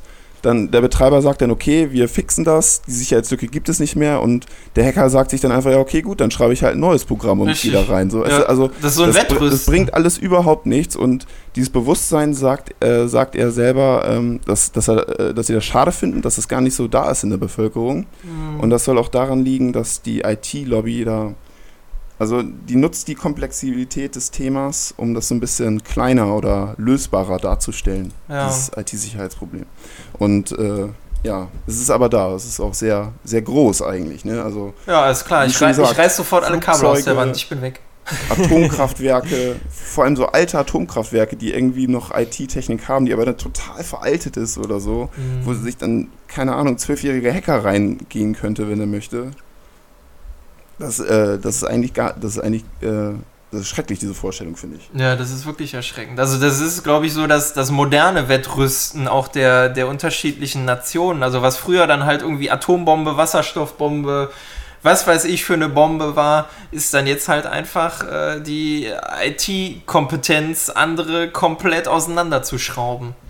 Ja, genau. Und ähm, da klar sind dann auch so alte Supermächte mit weit vorne dabei, aber auch andere Nationen sind da nicht auf den Kopf gefallen. Und so wie ich das zumindest bisher aus der Entfernung mitbekommen habe, ohne dass ich da jetzt wirklich Ahnung von habe, glaube ich, ist auch da Deutschland nicht so toll aufgestellt. Ich habe mal gehört, äh, in diesem Doktor, äh, von diesem Dr. Sandro Geigen in diesem Video, da sagt er, dass sogar Piraten hacken. Also das hätte ich zum Beispiel auch nicht gedacht. Die äh, haben sich irgendwie äh, Mhm. bei diesen Seefahrtsfirmen, äh, haben die sich eingehackt, haben dann so die Datensätze von den Routen und äh, Ja. dem Inhalt von den Containern und sowas geholt und haben den dann verändert. Und haben die Schiffe dann, haben dann genau die Schiffe, wo sie wussten, okay, das lohnt sich zu überfallen, von Krass. denen haben sie dann die Routen verändert und haben die dann in Gewässer gelotst. Ja, Weil die auch automatisiert fahren, diese Tanker. Ja, das ist ja genau. das Ding. ja. Die haben die dann in Gewässer gelotst und dann da einfach überfallen, wo sie es halt leicht hatten. Hammerhart. Krass. Das, habe ich noch nicht gewusst. krass. Also das, das habe ich jetzt auch zum ersten Mal gehört. Das ist ja genau der Albtraum, über den alle reden. Ja, also die Liste geht noch weiter. Ich krieg das leider nicht zusammen. Der zieht da so eine Art Bilanz an Hackerangriffen und geht dann da so durch diese ganzen Branchen und äh, wie das da betroffen wurde und so. Mhm. Ja. Also äh, umso, umso erstaunlicher, also wenn es da wirklich so, so viel gibt, also muss man ja wirklich sagen, umso erstaunlicher ist es, dass äh, sich da äh, ja wirklich kein Aas auf Deutsch gesagt drum schert. Also äh, im, im Endeffekt, ich höre das jetzt alles so in, in der Intensität teilweise mit zum ersten Mal. Also jetzt das mit den Piraten zum Beispiel, das war mir überhaupt nicht, nicht bewusst. Also klar, Nee, ich, mir auch nicht. also, also ich, wusste weiß es auch, dass. Deutschland irgendwie so eine Art Cyberabwehrzentrum hat und jedes Land natürlich so sein, seinen Trupp aus Hackern hat, den er im Zweifel auf jemand anders hetzen kann und das im Zweifel auch ohne Kriegserklärung läuft und man, ne, das, das ist ja kein, das ist, glaube ich, eine modernere Form von Krieg, nämlich ein Krieg, den man nicht erklären muss. Ähm, aber äh, wie, wie äh, unsicher das, das Ganze eigentlich ist, also wir, wir sprechen hier über, über, was weiß ich, über alles Mögliche, über äh, globale Erwärmung und, und, und Flüchtlinge und, und hast du nicht gesehen, aber Mhm. über, über sowas, da, da ist irgendwie so der Deckel des Schweigens drüber. Ja, ist genau, jetzt so der Eindruck für mich. Ja, ist äh, leider wirklich so. Äh, es liegt auch an der Komplexität des Themas. Ne? Also ich schätze Ja. mal, für einen Großteil der Bevölkerung ist das einfach überhaupt nicht greifbar, das Thema. Ja, da reichen dann So schon richtig. Chemtrails oder und so. ich, ich befürchte einfach nur, da muss es jetzt einfach nur einmal richtig bumm machen und dann ist das Thema komplett da. Hm. Also so, so wie es eigentlich immer ist. So Ja, das ist ja das Traurige. Reaktion mäßig. Ja, das ist ja wirklich das Traurige, dass es immer erst knallen muss. genau. Äh, Wie auch bei Fukushima das so ein bisschen war mit der Energiewende. Ne? Ja, oder was weiß ich, ne? Inzwischen stellt man bei irgendwelchen Festivals Sandsäcke, LKWs in den Weg, damit da keine Sau reinfahren kann. Also im Zweifel denkt sich irgendein kranker Typ halt immer neue Wege aus und im Zweifel gibt es dann einfach immer nur eine Reaktion darauf, die aber einfach nichts mehr bewirkt, weil der nächste Angriff einfach anders aussehen wird. Und ähnlich ist es ja beim Hacken auch. Also wenn das einmal passiert ist, ja, dann wird die Lücke geschlossen. Nur irgendjemand, der halt klug ist auf dem Gebiet, denkt sich dann irgendwas Tolles Neues aus. Mhm. Um nochmal wieder auf das ähm, automatisierte Fahren dazu zu kommen, das ist dann ja eigentlich auch komplett unsicher. Also, ähm, wie willst du das äh, irgendwie äh, garantieren, dass das dann funktioniert? Also, eigentlich ist das ja ein. Also, für mich wirkt das schon fast wie so ein Totschlagargument gegen automatisiertes Fahren, weil man das einfach nicht äh, zulassen kann, weil es fahrlässig wäre. Ja, eigentlich ein Totschlagargument gegen, gegen, wie du vorhin schon sagtest, ne, gegen, gegen Vernetzung allgemein, weil. Pff, gut, beim Auto ist es jetzt halt wirklich krass, was man damit anstellen kann, aber. Äh, das, das kannst du ja dann wirklich auf alle möglichen Teile ja, über, des Lebens so ein, übertragen. Zum Beispiel so ein Versicherungsunternehmen, wenn da das gemacht wird, ähm, was ich vorhin meinte, dass dann einfach alle Datensätze einfach gegen korruptische Symbole ausgetauscht wird oder irgendwie sowas. Ja. Dann, dann ist die Firma hin und die ganzen Lebensversicherungen, die ganzen Krankenversicherungen, die dann in diesem Unternehmen hängen, ja, von den ganzen Betroffenen, die hängen da ja auch mit drin. Das ist ja, ein unglaublicher Werteverlust, der dann auf einmal äh, herrscht und auch unglaubliche Ungerechtigkeit und also das kann die Leute auch richtig aufwiegen, solche Vorfälle. Und sowas kann dann ja passieren, wenn das alles kommt mit der Industrie 4.0. Das kann womöglich ja. jetzt eigentlich schon passieren. Hat sie nur noch keiner getraut vielleicht. Ja, das ist eben aber auch die Qualifizierung, glaube ich. Ich glaube, man kann jetzt nicht sagen, das ist alles böse, sondern man muss gucken, okay, wenn das jetzt gehackt wird, was hat das für Auswirkungen auf uns? Wie oft machen wir eigentlich äh, Datensicherung? Wo speichern wir die? Speichern wir die offline? Ja, natürlich. Also sowas muss stetig offline gespeichert werden, damit es eben nicht gelöscht werden kann. Also man muss gucken, äh, wie sensibel die Daten sind, was kann mit denen angestellt werden und was passiert mit uns, ja, gut, mit unserem Unternehmen, also, wenn das so Wenn du ist. offline sagst, dann bedeutet das ja, dass es komplett vom Internet abgekappt ist. Ja, du ziehst einen USB-Stick ab und dann sind da die Daten drauf oder halt äh, Server. Ja, aber das ist ja dann auch schon wieder unsicher, wenn man ganz ehrlich ist. Nee, wieso? Also das, das musst du ja machen. Das ist ja nur eine zusätzliche.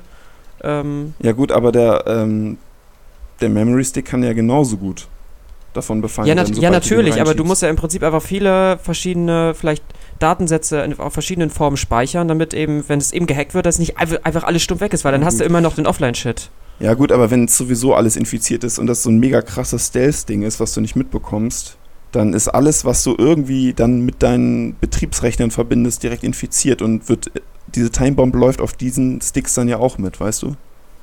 Ja, wenn sie das mit einplanen. Ja, aber da wird, ich, ich schätze, da wird es auch Wege geben. Also es gibt immer Wege, die Daten dann doch irgendwie offline zu speichern, ohne dann sei es eben Steuerung A, kopieren. also ich glaube, das, was, ich glaube, das geht tatsächlich nicht. Also da wirkliche Sicherheit zu garantieren, das ist, glaube ich, unmöglich. Ich habe aber äh, von diesem Doktor, wie heißt der, ich vergesse den Namen ständig, Sandro Geiken äh, eine Alternative gesehen, nämlich haben sich äh, MIT-Studenten damit beschäftigt, ein unhackbares System zu konstruieren. Und die haben das sogar geschafft. Und äh, ist auch ganz lustig oder interessant, nämlich die äh, haben die haben darauf gesetzt, dass äh, der Code, auf den das Betriebssystem gebaut ist, das hat nur 1000 Zeilen. Und äh, Vergleich andere Betriebssysteme, die haben so über 50 Millionen Zeilen mhm. an Code für das Betriebssystem. Und äh, bei so wenig äh, Zeilen und Codes ähm, kann man anscheinend dann garantieren, dass da sich nichts verändert oder dass man kann garantieren, dass der Code so ist, wie er ist. Das hat wahrscheinlich ein sehr abgespecktes Betriebssystem. Genau, das ist so Back to the Roots mäßig. Geil, also alle wieder MS-DOS. PCs waren, die sind halt nicht hackbar, theoretisch. Ja. Weil die so simpel sind, dass du da nichts verändern kannst. Ja, okay. Ich hole meinen DOS-Rechner wieder raus. Genau. Und das ist ja eigentlich dann so eine äh, vielleicht ganz interessante Möglichkeit, dem entgegenzuwirken. Also ist natürlich dann schwer, wenn man sich überlegt, mit was für Datensätzen Firmen heutzutage dann so äh, zur Handhaben haben. das wollte ich schon mal sagen. Ähm, und das wird dann wahrscheinlich auf so einem Rechner auch gar nicht gehen, oder? Was meinst du jetzt, was würde nicht auf dem Rechner gehen? Auf so einem, auf so einem 1000 Zeilen Betriebssystem kann man da das machen, was heutzutage Firmen mit Datensätzen machen? Könnt ihr euch das vorstellen? Ich kenne mich da leider nicht gut genug mit aus. Ja, das Betriebssystem, du speicherst, wenn du was abspeicherst, ist es ja nicht im Betriebssystem gespeichert, sondern das, ja klar, ich glaube schon, dass es funktionieren würde. Ich kann mir jetzt nur nicht ganz vorstellen, da, warum man das jetzt nicht hacken kann. Das verstehe ich nicht ganz, aber ähm, Vielleicht ist es dadurch einfach viel schwerer, weil ich persönlich glaube, man kann eigentlich alles hacken, glaube ich. Irgendwie. Sei es jetzt über ja. Computercode oder dann noch oder irgendwelche physischen Sachen, die man dazu noch benutzt. Aber wenn es eben ja. viel sicherer sein sollte und man diese, wenn manche Firmen dann eben eigene kleine Systeme drin haben, nur um die Sicherheit zu erhöhen, sei es jetzt so ein abgespecktes System, dann sitzen da eben noch mehr Menschen hinter, die das vielleicht, vielleicht auch noch ein bisschen verwalten. Das, so kann ich mir das vielleicht vorstellen, aber ich Ja. habe da auch keine Ahnung von. Also von, von, von diesem IT, äh, MIT, von diesem entwickelten System da. Klingt aber cool, also lese ich mir gleich mal was zu durch. Ja, genau, sonst guck dir einfach das Video von Harald Lesch an. Ja. Ähm, Produktplatz. ich hatte vor einer ganzen Weile mal ähm, was gesehen von, äh, da ging es um Quantenmechanik, also eine Doku, ich hatte da überhaupt keine Ahnung von, das sollte, das war aber eigentlich ganz gut gemacht, da kommt auch ein Laie mit, sag ich mal. Und äh, ein, einer der ren renommiertesten Quantenphysiker vom Max-Planck-Institut, ich mir weiß leider den Namen gerade nicht. Ich bin den Namen nicht so gut. Und ähm, Nennen wir ihn hat's- Rüdiger. der wo ich äh, weiß ich nicht genau. Der wurde auf jeden Fall bekannt dadurch, dass er erfolgreich Teleportationsversuche hinbekommen hat von so einzelnen Subteilchen, glaube ich. Waren das so Ah. Licht, Lichtpunkte oder sowas? Kann das sein? Ja, ich weiß auch, das läuft irgendwie über diese Verschränkung von den Quanten, die irgendwie immer miteinander verbunden sind, auch auf unendliche Weite hinweg. Über irgendwie eine andere Dimension womöglich. Ich, keine Ahnung, ich laber wahrscheinlich wieder nur Blödsinn. auf jeden Fall hat das irgendwie geschafft, einzelne Dinger zu teleportieren, so ganz kleine Viecher. Krass, Und okay. äh, ähm, in dem Zusammenhang wurde dann noch gesagt, dass äh, das vielleicht irgendwann in der Zukunft ähm, dazu führen wird, dass man so eine Art Kommunikationsmethode entwickelt, die nicht abhörbar ist. Weil es halt über, weil immer nur der Empfänger das Original sehen kann. Erst in, diese Verschränkung funktioniert irgendwie so, dass immer erst, wenn der Empfänger das sieht, was es ist, dann auch, das ist dann, dann wird es auch erst das oder so. Ich weiß nicht genau, was, äh, ich kann es nicht besser erklären. Ich weiß, ich habe ja auch über bei Quantenmechanik war das auch so, ich habe das auch nicht genau verstanden, aber dass es eben immer zu jedem Teilchen oder sowas noch ein zweites gibt und egal wie weit das entfernt ist, ist diese Information, sei es jetzt eine 0 oder eine 1, wird in Echtzeit übertragen und das geht halt nicht über eine Funkwelle oder irgendwie sowas. Man weiß noch nicht genau, wie das ist, glaube ich. Ja, es ist auch, also bei, in der Quantenwelt gibt es sehr viele Mysterien und Sachen, die irgendwie überhaupt keinen Sinn machen. Für uns auch nicht. ja, genau, das ist ganz weit weg von, von der normalen Welt. Aber, ähm, ja, keine Ahnung, vielleicht ist das irgendwann eine Möglichkeit, mit Hilfe von Teleportation dann womöglich so eine Art Digitalisierung hinzukriegen, die unhackbar ist, weil ja nichts abhörbar ist.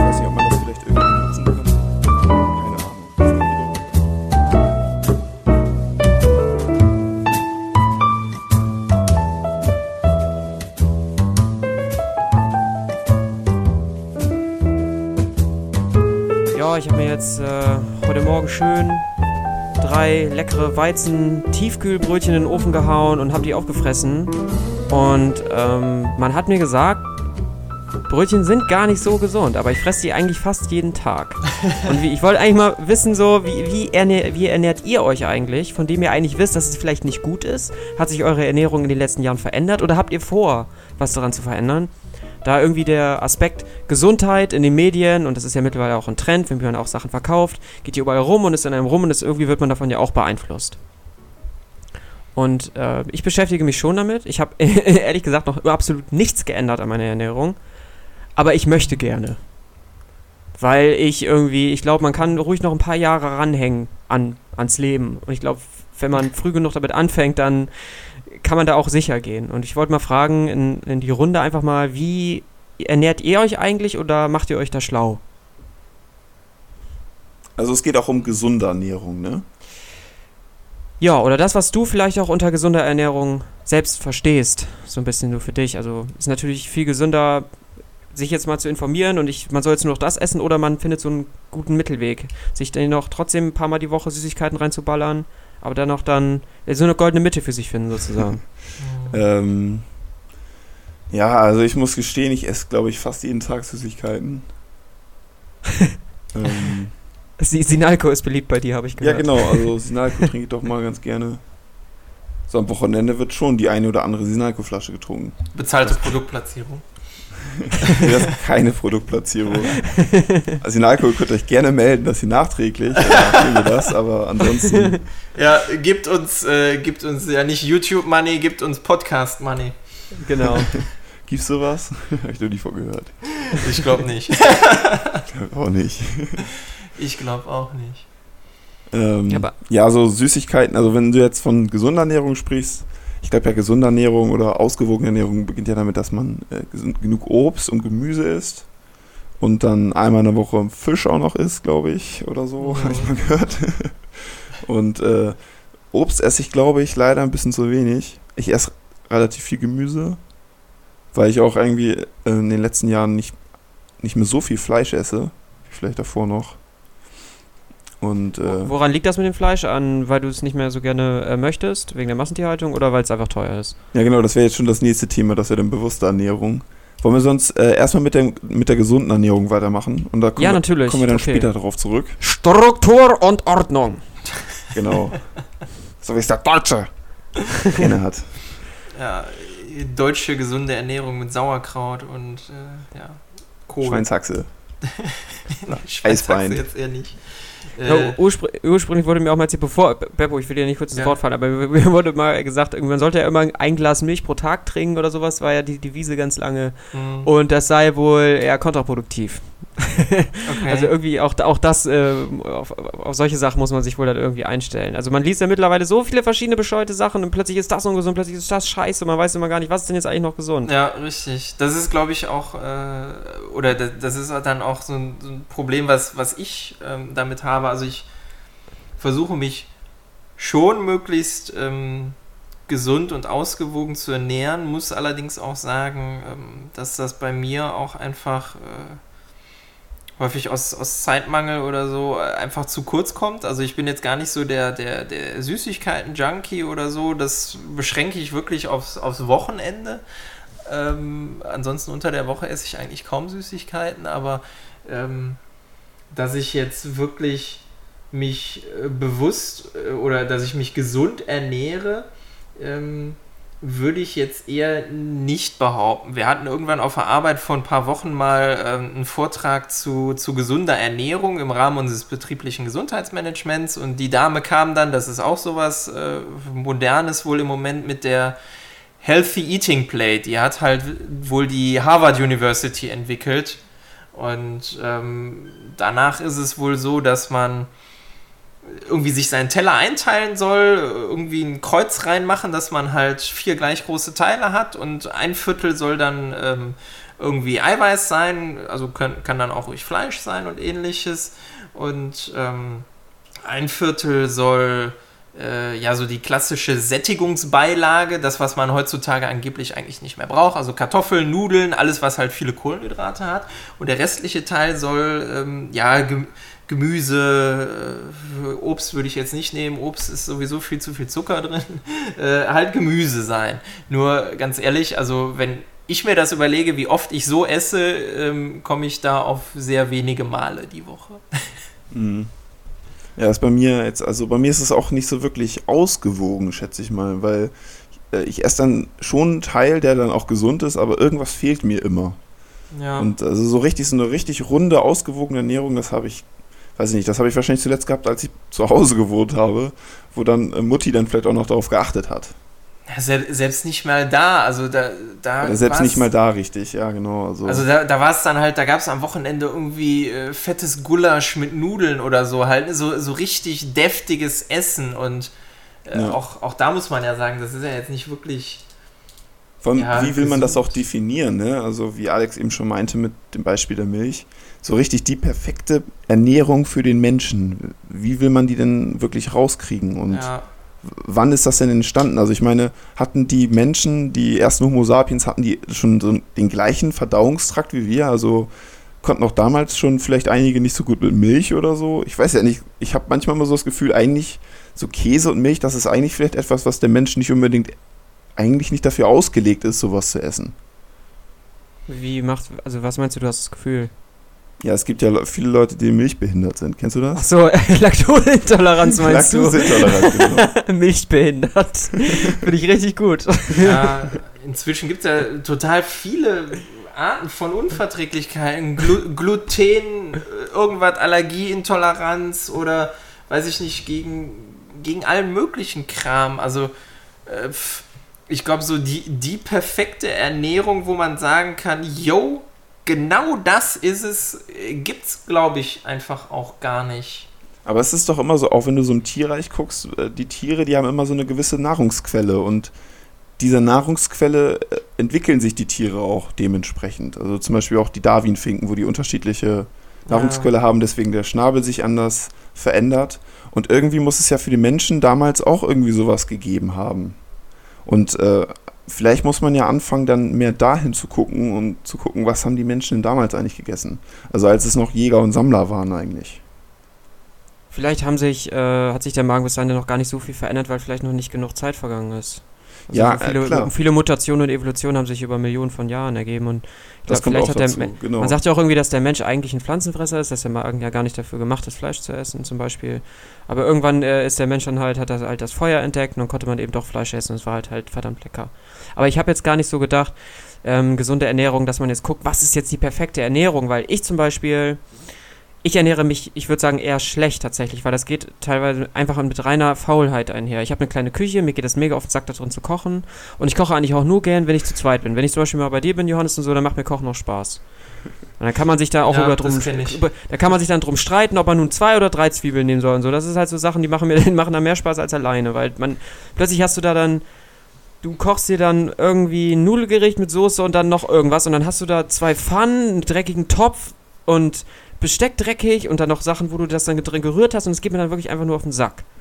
Okay, Und ja, da- also kann ich, kann ich verstehen. Mi- Mich, mich persönlich stört dann viel mehr einfach, dass ich, ich. Ich kann nicht für eine Person kochen. Meine Portionen sind immer zu groß. Immer. Also ich habe dann immer was übrig. Klar, das kann ich dann am nächsten Tag noch essen. Nur, also spätestens am dritten Tag bin ich dann auch leid. Und einfrieren, das finde ich auch affig. Das muss dann auch nicht sein. Also ich, ich habe da auch keinen Spaß dran zu kochen, einfach weil ich dann immer zu viel wegschmeiße und mir dann denke, ja, Ja. scheiße, ey, wozu hast du denn jetzt den ganzen Kram gekauft? Ne? Also es, Ja. gibt da, es gibt da schon so ein paar Sachen, die man sich auch gut alleine machen kann, finde ich. Die man dann auch nochmal Ja. wieder gut warm machen kann. Zum Beispiel so einen kleinen äh, Nudelauflauf.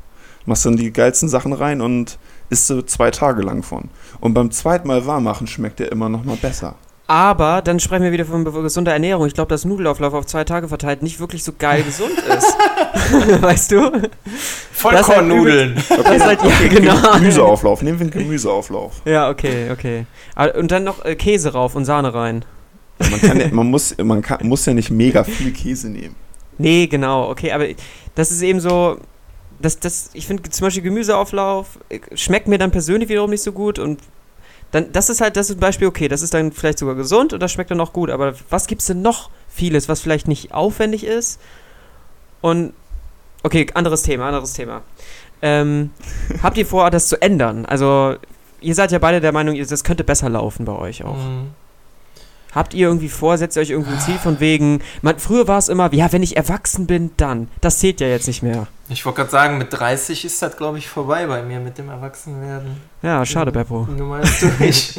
nee, aber äh, also äh, ja, ich möchte halt irgendwo auf meine Ernährung achten oder das, das Ziel bei mir ist einfach ein anderes. Also ich mache das eher unter, äh, unter dem Aspekt äh, fitter werden, äh, Körperfett reduzieren, Muskeln aufbauen, als dass ich jetzt sage, weiß ich nicht, ich, ich, ich möchte jetzt einfach um der, äh, um der Lebensverlängerung oder einfach, weil es gesünder ist, ähm, das umstellen. Ich mache das eher aus, aus so einer äh, ja, sportlichen Motivation heraus, dass ich ähm, versuche, meine Ernährung äh, ja, umzustellen. Äh, Teilweise ist es dann vielleicht auch einfach nur weniger Essen bei mir, als dass ich jetzt da wirklich in der Tiefe meine, meine Ernährung umstelle. Ich hatte wirklich mal eine Zeit, so mit Anfang 20, ähm, da bin ich, weiß ich nicht, fünf, sechs Mal die Woche ins Fitnessstudio gerannt, habe mich halt dementsprechend ernährt, sah dementsprechend aus,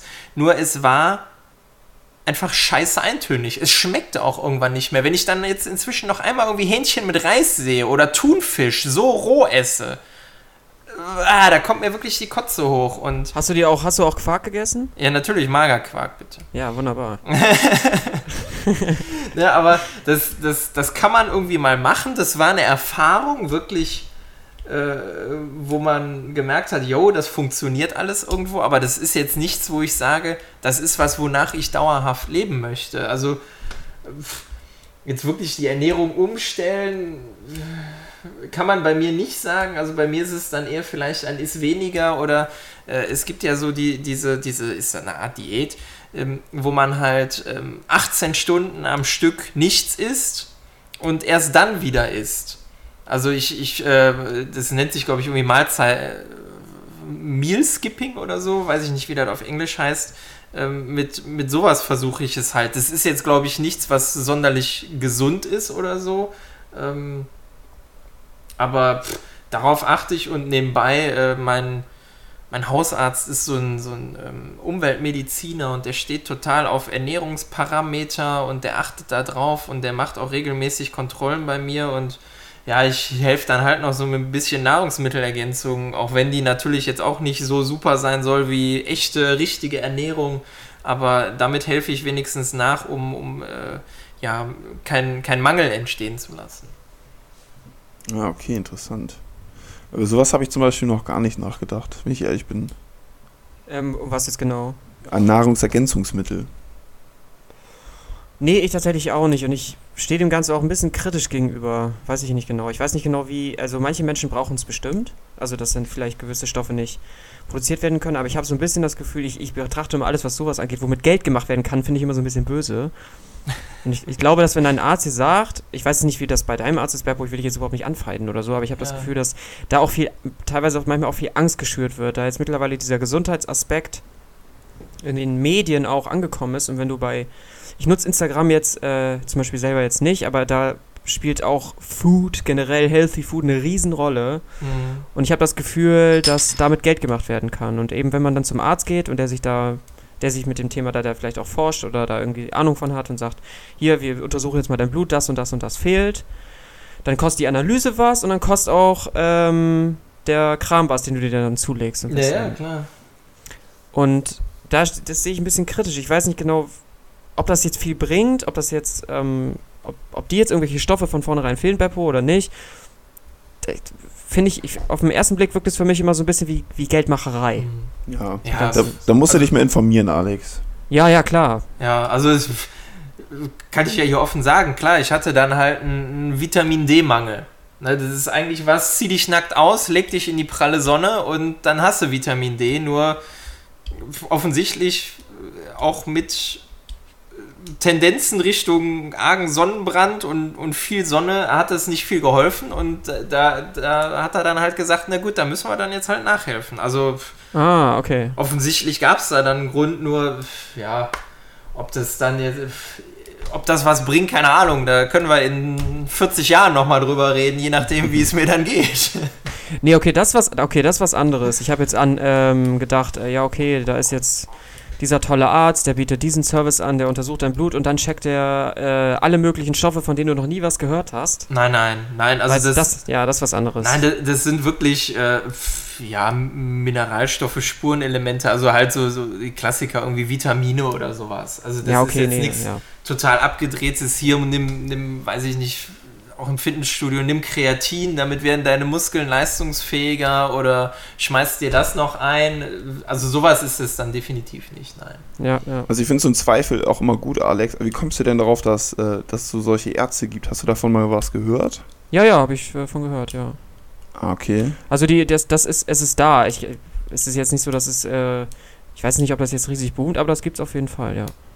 Also ich weiß, dass diese, dass es ja um diese Pharmaindustrie herum ja so auch so eine große Pharmalobby gibt und dass die auch immer versuchen, die Ärzte so einzulullen, damit sie halt ihre Produkte dann halt äh, an die Kunden weitergeben. Ja. Und in dem Zusammenhang klingt das dann ja schon irgendwie so, als könnte das möglich sein. Ja, das ist, es, es gibt die. Das ist dann ja vielleicht nicht einfach der normale Hausarzt, sondern vielleicht auch einer, der sich vielleicht darauf spezialisiert oder so. Und das ist dann eben dann, dann es geht halt auch ein bisschen um, um das Geldmachen. Ja. Also, ich glaube so ein bisschen, das mit, mit Angst kann generell ja immer Geld gemacht ja, werden, wie es eine Politik auch, auch ja. ist. Und, Gesundheit ähm, um die Existenz so gesehen, ne? Genau, und das ist eben auch Gesundheit. Und das sind jetzt mittlerweile eben auch, wenn du in Rewe oder sowas reingehst, hast du ja auch manchmal so Regale, die sind alle so grün, bräunlich und das ist dann eben alles so mega fucking gesund, weißt du? Und dann das ist halt alles viel teurer. Ganz einfach. Ich glaube schon, dass mit Geld gemacht werden kann. Ja, definitiv.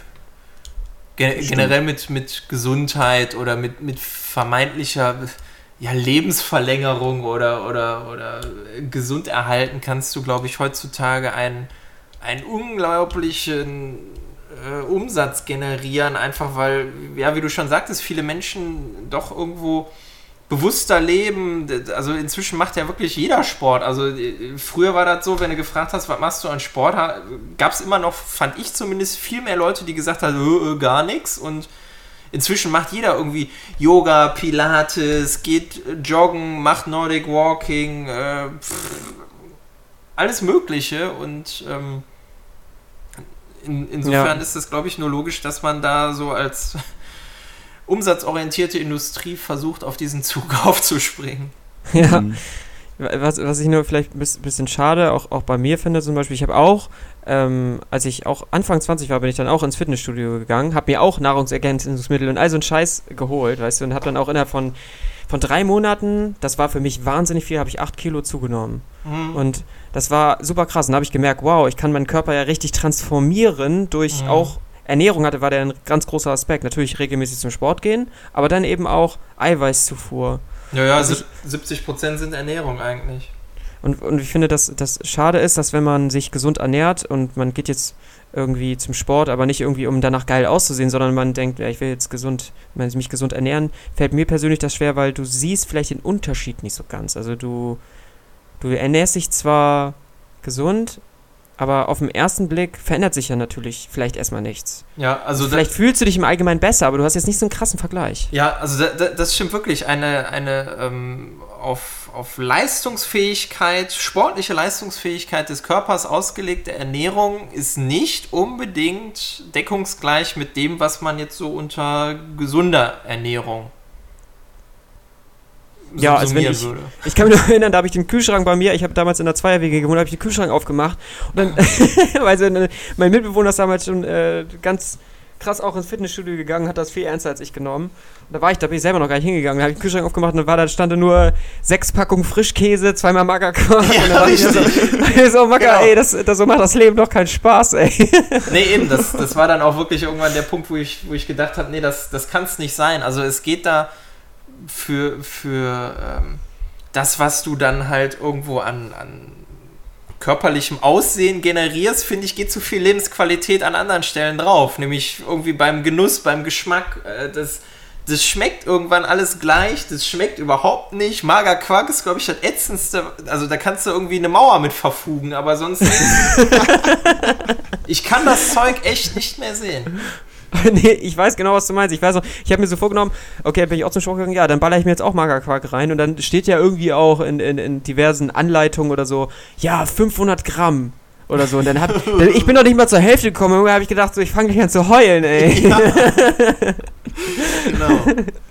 Schrecklich, genau. ey. Ja, das, das ist einfach. Äh, weiß ich nicht, ich, ich habe großen Respekt vor, vor denen, die da im, im Bodybuilding-Bereich das durchziehen können, aber ich, ich kann es nicht. Also ich habe da nicht den Anspruch an mich, A, so aussehen zu müssen und B, mich dann dafür so einschränken zu müssen.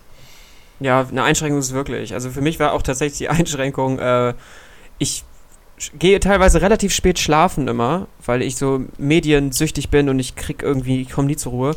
Und mhm. äh, bei, wenn du so den Sport machst, dann musst du ja auch immer musst du viel, viel schlafen. Das ist dann ja auch immer ja. so diese ja, richtige Aufgabe. Und das, das habe ich auch nicht gebacken bekommen. Und irgendwie, ich bin dann drei Monate lang richtig motiviert hingegangen. Aber irgendwann gab es dann mal einen Tag, nee, heute, jetzt habe ich mir wirklich keinen Bock, ich kann nur einmal skippen und nächstes Mal gehe ich hin. Und dann war vorbei, bin ich nicht wieder hingegangen. Da habe ich auch gedacht, so, ja geil, jetzt kann ich ja erstmal wieder, auf meinem Stuhl sitzen und erstmal nicht trainieren. Echt einmal und weg. Ja, ohne Scheiß. Es, ähm, ich bin, ich hatte jetzt insgesamt drei Trainingsphasen. Die erste war die krasseste, da habe ich 8 Kilo zugenommen, bei der zweiten waren es 5 oder 6 und bei der nächsten dann nochmal.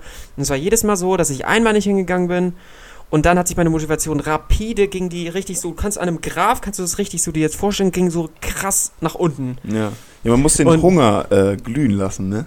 Ja, schon irgendwie. Man irgendwann ich, wird man so süchtig nach dem Training, weil man dachte, irgendwann fühlt man sich geil. Ich glaube, dann gibt es dann ganz viele, wie heißt das, dieser Stoff, der produziert wird, wenn du dich, wenn du dich freust hier. Äh, das, was man in Drogen kriegt. Dopamin, äh, Dopamin. End Endorphine oder so?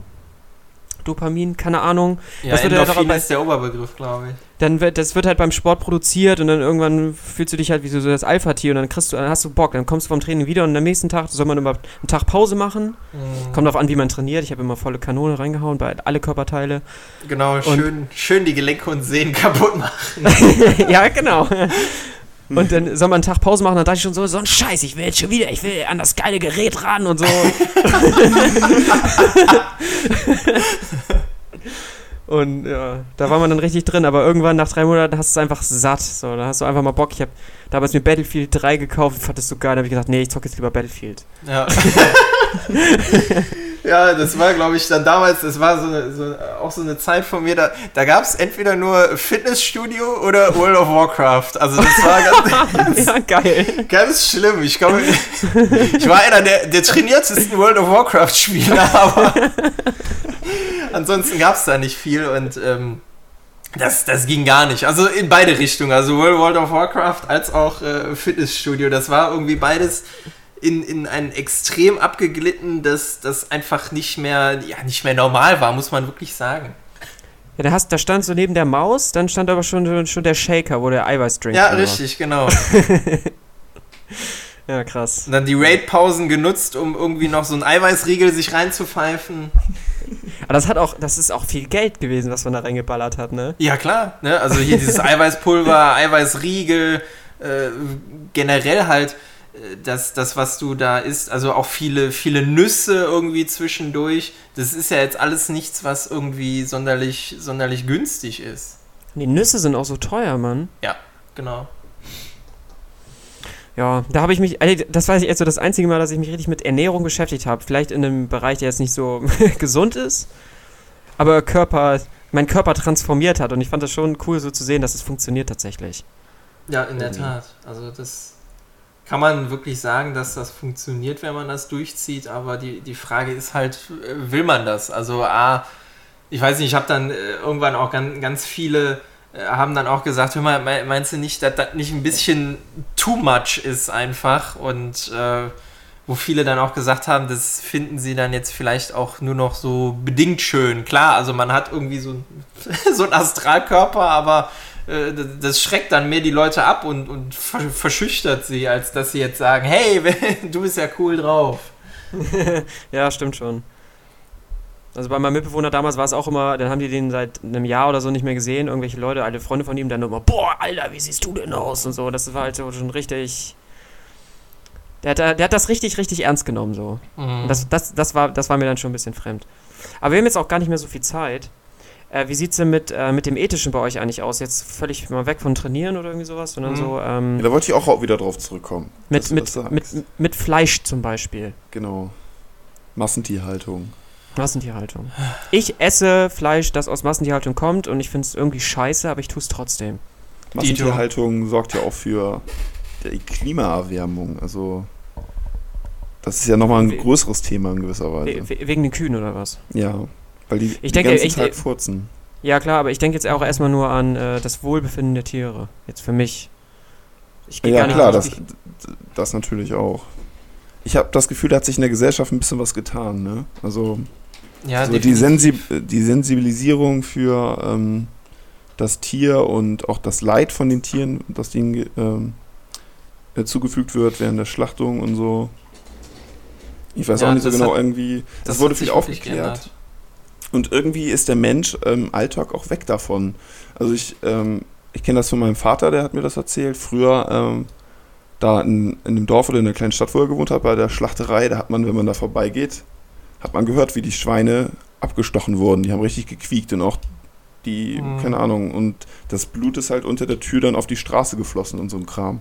Und das war halt so was ganz Normales damals noch und heutzutage, keine Ahnung, da würde jeder, ich weiß nicht, also kennt ihr irgendjemand, der gerne Blutsuppe isst oder irgendwie sowas? Ih, Nee. Oder irgendwie, so- also ich meine, das wurde, früher wurde ja von dem Tier alles verwendet, mehr oder weniger. Ja. Und heutzutage essen irgendwie alle nur noch das Filet. Und dazu Ja. müssen dann ja noch mehr Tiere sterben, so gesehen. Also mir, mir geht es da ähnlich wie, äh, wie Lexi. Also auch ich finde es irgend, also ich versuche schon nicht mehr ganz so viel Fleisch zu essen.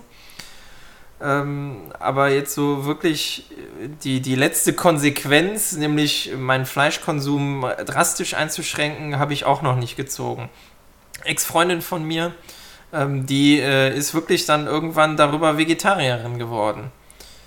Hat dann, glaube ich, auch, weiß ich nicht, ich hoffe, sie hört es jetzt nicht, äh, irgendwie 10 Kilo zugenommen oder so, aber ähm, sie hat das dann wirklich, wirklich durchgezogen, weil sie da dann auch ein ja, Verfechter von, äh, ja, weiß ich nicht, irgendwie Tierrechten ist, so im, im weiteren Sinne.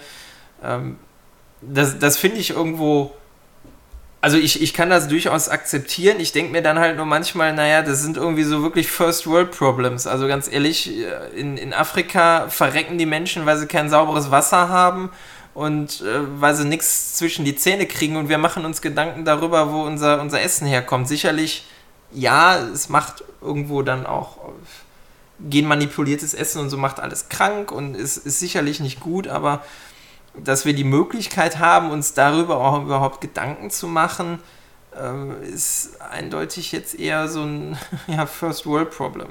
Finde ich. Ja, ja, ja, klar, ist es auch. Aber ich finde, wir haben, man kann auch von einem Luxus reden, dass wir uns darüber Gedanken machen können, weil uns geht es eben schon richtig gut. Also wir ja. haben alles, was wir brauchen. Und ich finde, gerade wenn wir uns in so einem Stadium befinden, dann sollte man, man sollte nie aufhören, finde ich, solche Aspekte zu verbessern oder seinen Lebensstil vielleicht auch zu verbessern, weil wir haben nur mal den Luxus darüber nachzudenken. Und wenn man die Möglichkeit hat, dass es den Tieren, die wir essen, besser geht, anstatt dass sie da wirklich teilweise, die leiden ja einfach, ja. dann finde ich, sollte man das vielleicht auch nutzen. Du kannst natürlich jetzt keinem Chinesen erzählen, der irgendwie sagt, äh, ja, die keinen essen und dann ist da, äh, dann hör mal auf jetzt diesen Fisch zu fangen, weil das, dann, dann geht es ihm schlecht. Das ist blöd, das kannst du dem ja nicht erzählen. Aber wir, äh, wir gehen in, wir, wir gehen in den Kiosk und dann holen wir uns Trockenfleisch. Oder es gibt ja Menschen, die machen das. Die holen sich dann Trockenfleisch. Und dann, das ist halt schon eine völlig andere Nummer. Ja. Und ich finde schon, dass, dass man schon darüber nachdenken sollte, finde ich schon, ja. Nein, da, da, da gebe ich dir auch recht. Ähm, also wenn man es halt wirklich bewusst unter, unter diesem Aspekt macht und nicht irgendwie, weil man gerade total fancy und hip sein möchte und jetzt hier den neuesten Ernährungstrend mitmacht und ah ja, den Tieren geht so schlecht und ah, guck mal hier, mal, ah, ich habe 10.000 Instagram-Follower, weil, weil ich mich für Tiere interessiere. Also, das ist auch zum Kotzen, das ist zum Kotzen. Wenn, wenn man das halt irgendwo so aus, aus niederen Beweggründen, finde ich, sind das immer, wenn man das irgendwie macht, um, um sich selber irgendwie aus der Masse herauszuheben und irgendwie äh, ja, äh, positive äh, Rückmeldungen zu bekommen und, und nicht einfach, weil einem das, das wichtig ist. Also deswegen, jetzt meine Ex-Freundin kann ich zum Beispiel total verstehen. Sie, sie hat das wirklich aus, aus ethisch-moralischen Gründen, die tief aus ihr herauskommen, ähm, eingestellt. Das finde ich okay. Nur wenn man das jetzt irgendwie macht, weil man cool sein will oder so, dann finde ich das einfach, also wirklich Bolzenschussgerät und rein damit. Ja, das, das nervt auch. Zum Beispiel bei mir in der Uni war das eben auch so, da haben so Veganer einen Stand gehabt und im SR ist mir gar nicht jetzt schlimm. Mit, mit, mit dem Thema vegan kann ich jetzt persönlich wirklich nicht so viel anfangen. Nee. Aber äh, die haben dann halt auch eben mal so eher spöttisch geguckt, wenn man gesagt hat, wie man sich ernährt. Und dann denke ich mir so, ja, okay, du Spasti, du bist intolerant, mit dir habe ich keinen Bock zu reden. Also warum. Genau. Also gibt, das, das finde ich auch blöd, ja. Ja, klar. gibt ja auch diesen tollen Witz, woran erkennt man einen Veganer? Daran, dass er ständig darüber redet. Ja, okay. Also ich kenne tatsächlich auch nur dann die Veganer, die ich bisher auf der Straße so gesehen habe. Ich kenne jetzt selten so Veganer. Aber ich meine, jetzt mal ganz grob, man muss ja jetzt nicht gleich volle Kanne Vegetarier werden, sondern zumindest, zum Beispiel, wenn ich mir Fleisch kaufe, dann ist es meist wirklich, ich will wirklich leider das Billigste kaufen, weil ich habe nicht viel Geld und hin und wieder will ich Fleisch essen. Mhm, ja. Und ich glaube, das Problem an der Massentierhaltung ist ja, dass ähm, die Deutschen oder in der EU, weiß nicht, ich reduziere es jetzt mal auf die Deutschen, dass die tatsächlich fünfmal im Schnitt vier oder fünf oder sieben Tage die Woche Fleisch essen, weiß das ich. Mhm. Und es hätte wohl ja. schon riesen Impact, wenn es äh, zumindest einen Tag in der Woche geben würde, wo man tatsächlich, wo alle auf Fleisch verzichten. Das hätte wohl schon einen riesen Einfluss auf die Massentierhaltung. Ja, das, deswegen gab es ja mal diese Offensive von den Grünen mit dem Veggie Day, wo dann ja alle irgendwie Rampage gegangen sind und gesagt haben, ah, ich lasse mir das nicht vorschreiben, weil, was ich auch irgendwo nachvollziehen kann. Also das dann irgendwie jedem aufzuoktroyieren, ist auch nicht richtig, aber... Nee, finde ich auch nicht. Ähm, das das hat schon irgendwie dazu beigetragen, für dieses Thema, finde ich, zu sensibilisieren. Und ja. Schon, ja. Und ich, ich, denke da schon drüber nach, weil irgendwie mittlerweile, ich kaufe jetzt mittlerweile schon so auch weniger Wurst oder so, weil ich denke so, ich gucke dann halt dieses Fleisch an, was halt irgendwie dann 1,10 Euro kostet. Da sind dann, keine Ahnung, 150 Gramm Schinken oder so drin. Dann denke ich mir schon so, irgendwie macht es mir keinen Spaß, das zu kaufen. Das war früher anders. Ja, ja vor allem, wenn da Schinken steht, dann ist das meistens zu 90% Speck, habe ich immer das Gefühl. Genau. Also, also das sind dann eher die Abfälle. In diesen Fertigsuppen oder so, genau. Und äh, auch die Fleischsachen, die dann so günstig sind, zum Beispiel so, ähm, hier, so normale Hotdog-Würstchen, kennt ihr ja auch. Ja. Die sind ja auch immer relativ preiswert. Ja, da willst ähm, du gar nicht wissen, was da drin ist. Nee, genau, das ist es nämlich. Das sind dann die ganzen Reste, die übrig bleiben, also auch die Innereien, also Leber ja, und best, so Beste Beispiel sind auch Frikandeln aus Holland. Äh, überlegt, also wirklich, guck dir mal an, was da drin ist. Da kriegst du echtes ja. Kotzen. Bei Fleischwurst ist es auch so, glaube ich. Ja. Und das, was dann eigentlich lecker ist daran, das, das sind oft immer die Gewürze, die da drin sind oder so, ne? Ja, es, also es gibt da ja auch eine so. Studie zu, dass ähm, irgendwie diese, diese verarbeiteten Wurstwaren äh, Darmkrebs extrem fördern sollen. Ob das jetzt stimmt, keine Ahnung. Ich bin kein Arzt, ich habe da keinen Plan von, aber das macht schon irgendwie nachdenklich. Ja, also ja. so auf Hotdogs zu vielleicht zu verzichten, das könnte ich sogar. Das ist ja so eine Sache, die würde ich dann vielleicht mal in Angriff nehmen. Oder auch ja. auf so Fleischwurst zu verzichten.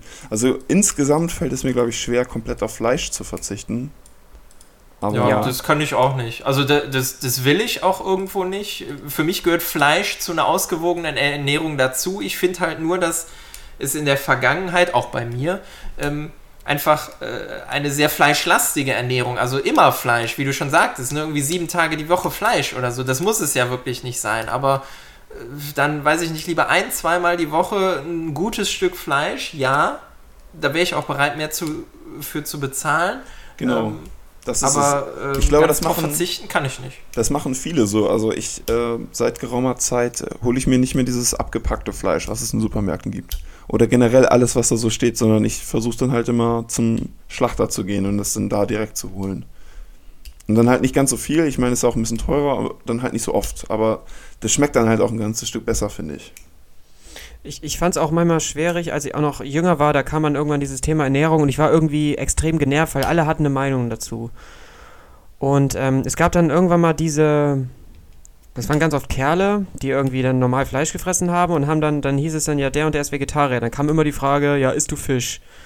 Oder ob es nun Sinn macht oder nicht, wenn die Person dann Fisch gegessen hat, da wurde immer gleich gesagt, ja, okay, dann bist du kein Vegetarier. Das ist immer diese, diese ganz oder gar nicht Haltung so. Und das ist, finde ich, dumm, weil diese Person, die kein Fleisch isst, dennoch Fisch, die, die trägt noch, also die trägt was dazu bei und die Person, die sich darüber aufregt, halt absolut nichts. Die sagt dann halt ja, ganz oder gar nicht und das ist halt dumm. Also, ja, Schülerlogik. ja, es ist, das fand ich damals schon wahnsinnig anstrengend, so zu, diesen Vegetarier dann dafür zu, äh, zu verurteilen, nur weil er hin und wieder dann vielleicht doch Fleisch isst oder Fisch, was auch immer. Ja, Aber der, der hat trotzdem eine, eine, sinnvolle Haltung. So einfach ja. muss ja nicht gleich irgendwie gleich volle Kanne Vegetarier werden, sondern das einfach reduzieren. Wenigstens ein, zweimal die Woche weniger oder so. Auch nochmal auf diese nervigen Veganer zurückzukommen, die meinte, die immer davon reden, dass sie immer Veganer sind. Das, äh, ich teile das auch so ein bisschen. Ähm, aber äh, was du auch schon meintest, Alex, eigentlich tun sie ja was Gutes, wenn sie anderen Leute, andere Leute davon damit versuchen anzustecken, sich halt bewusst und vegan zu ernähren. Also wegzukommen von dieser Tiersklaverei, sage ich jetzt mal ganz provokant, wo Tiere halt, also auch selbst Tür, äh, Kühe, die halt Milchkühe sind, das ist ja kein schönes Leben, wenn man das so sagen kann. Wisst ihr, was ich ja. meine? Also eigentlich nur dazu zu leben, um ausgesaugt zu werden jeden Tag. Und dann immer darauf gezüchtet zu werden, möglichst viel Milch zu machen. Also die Literzahlen, die äh, Kühe heutzutage raushauen, das ist richtig krass im Vergleich zu noch früheren Jahren. Und äh, ja. ja, das ist, ich finde das insgesamt irgendwie, das ist nicht so, ein schön, nicht so schön anzusehen, irgendwie, diese Entwicklung.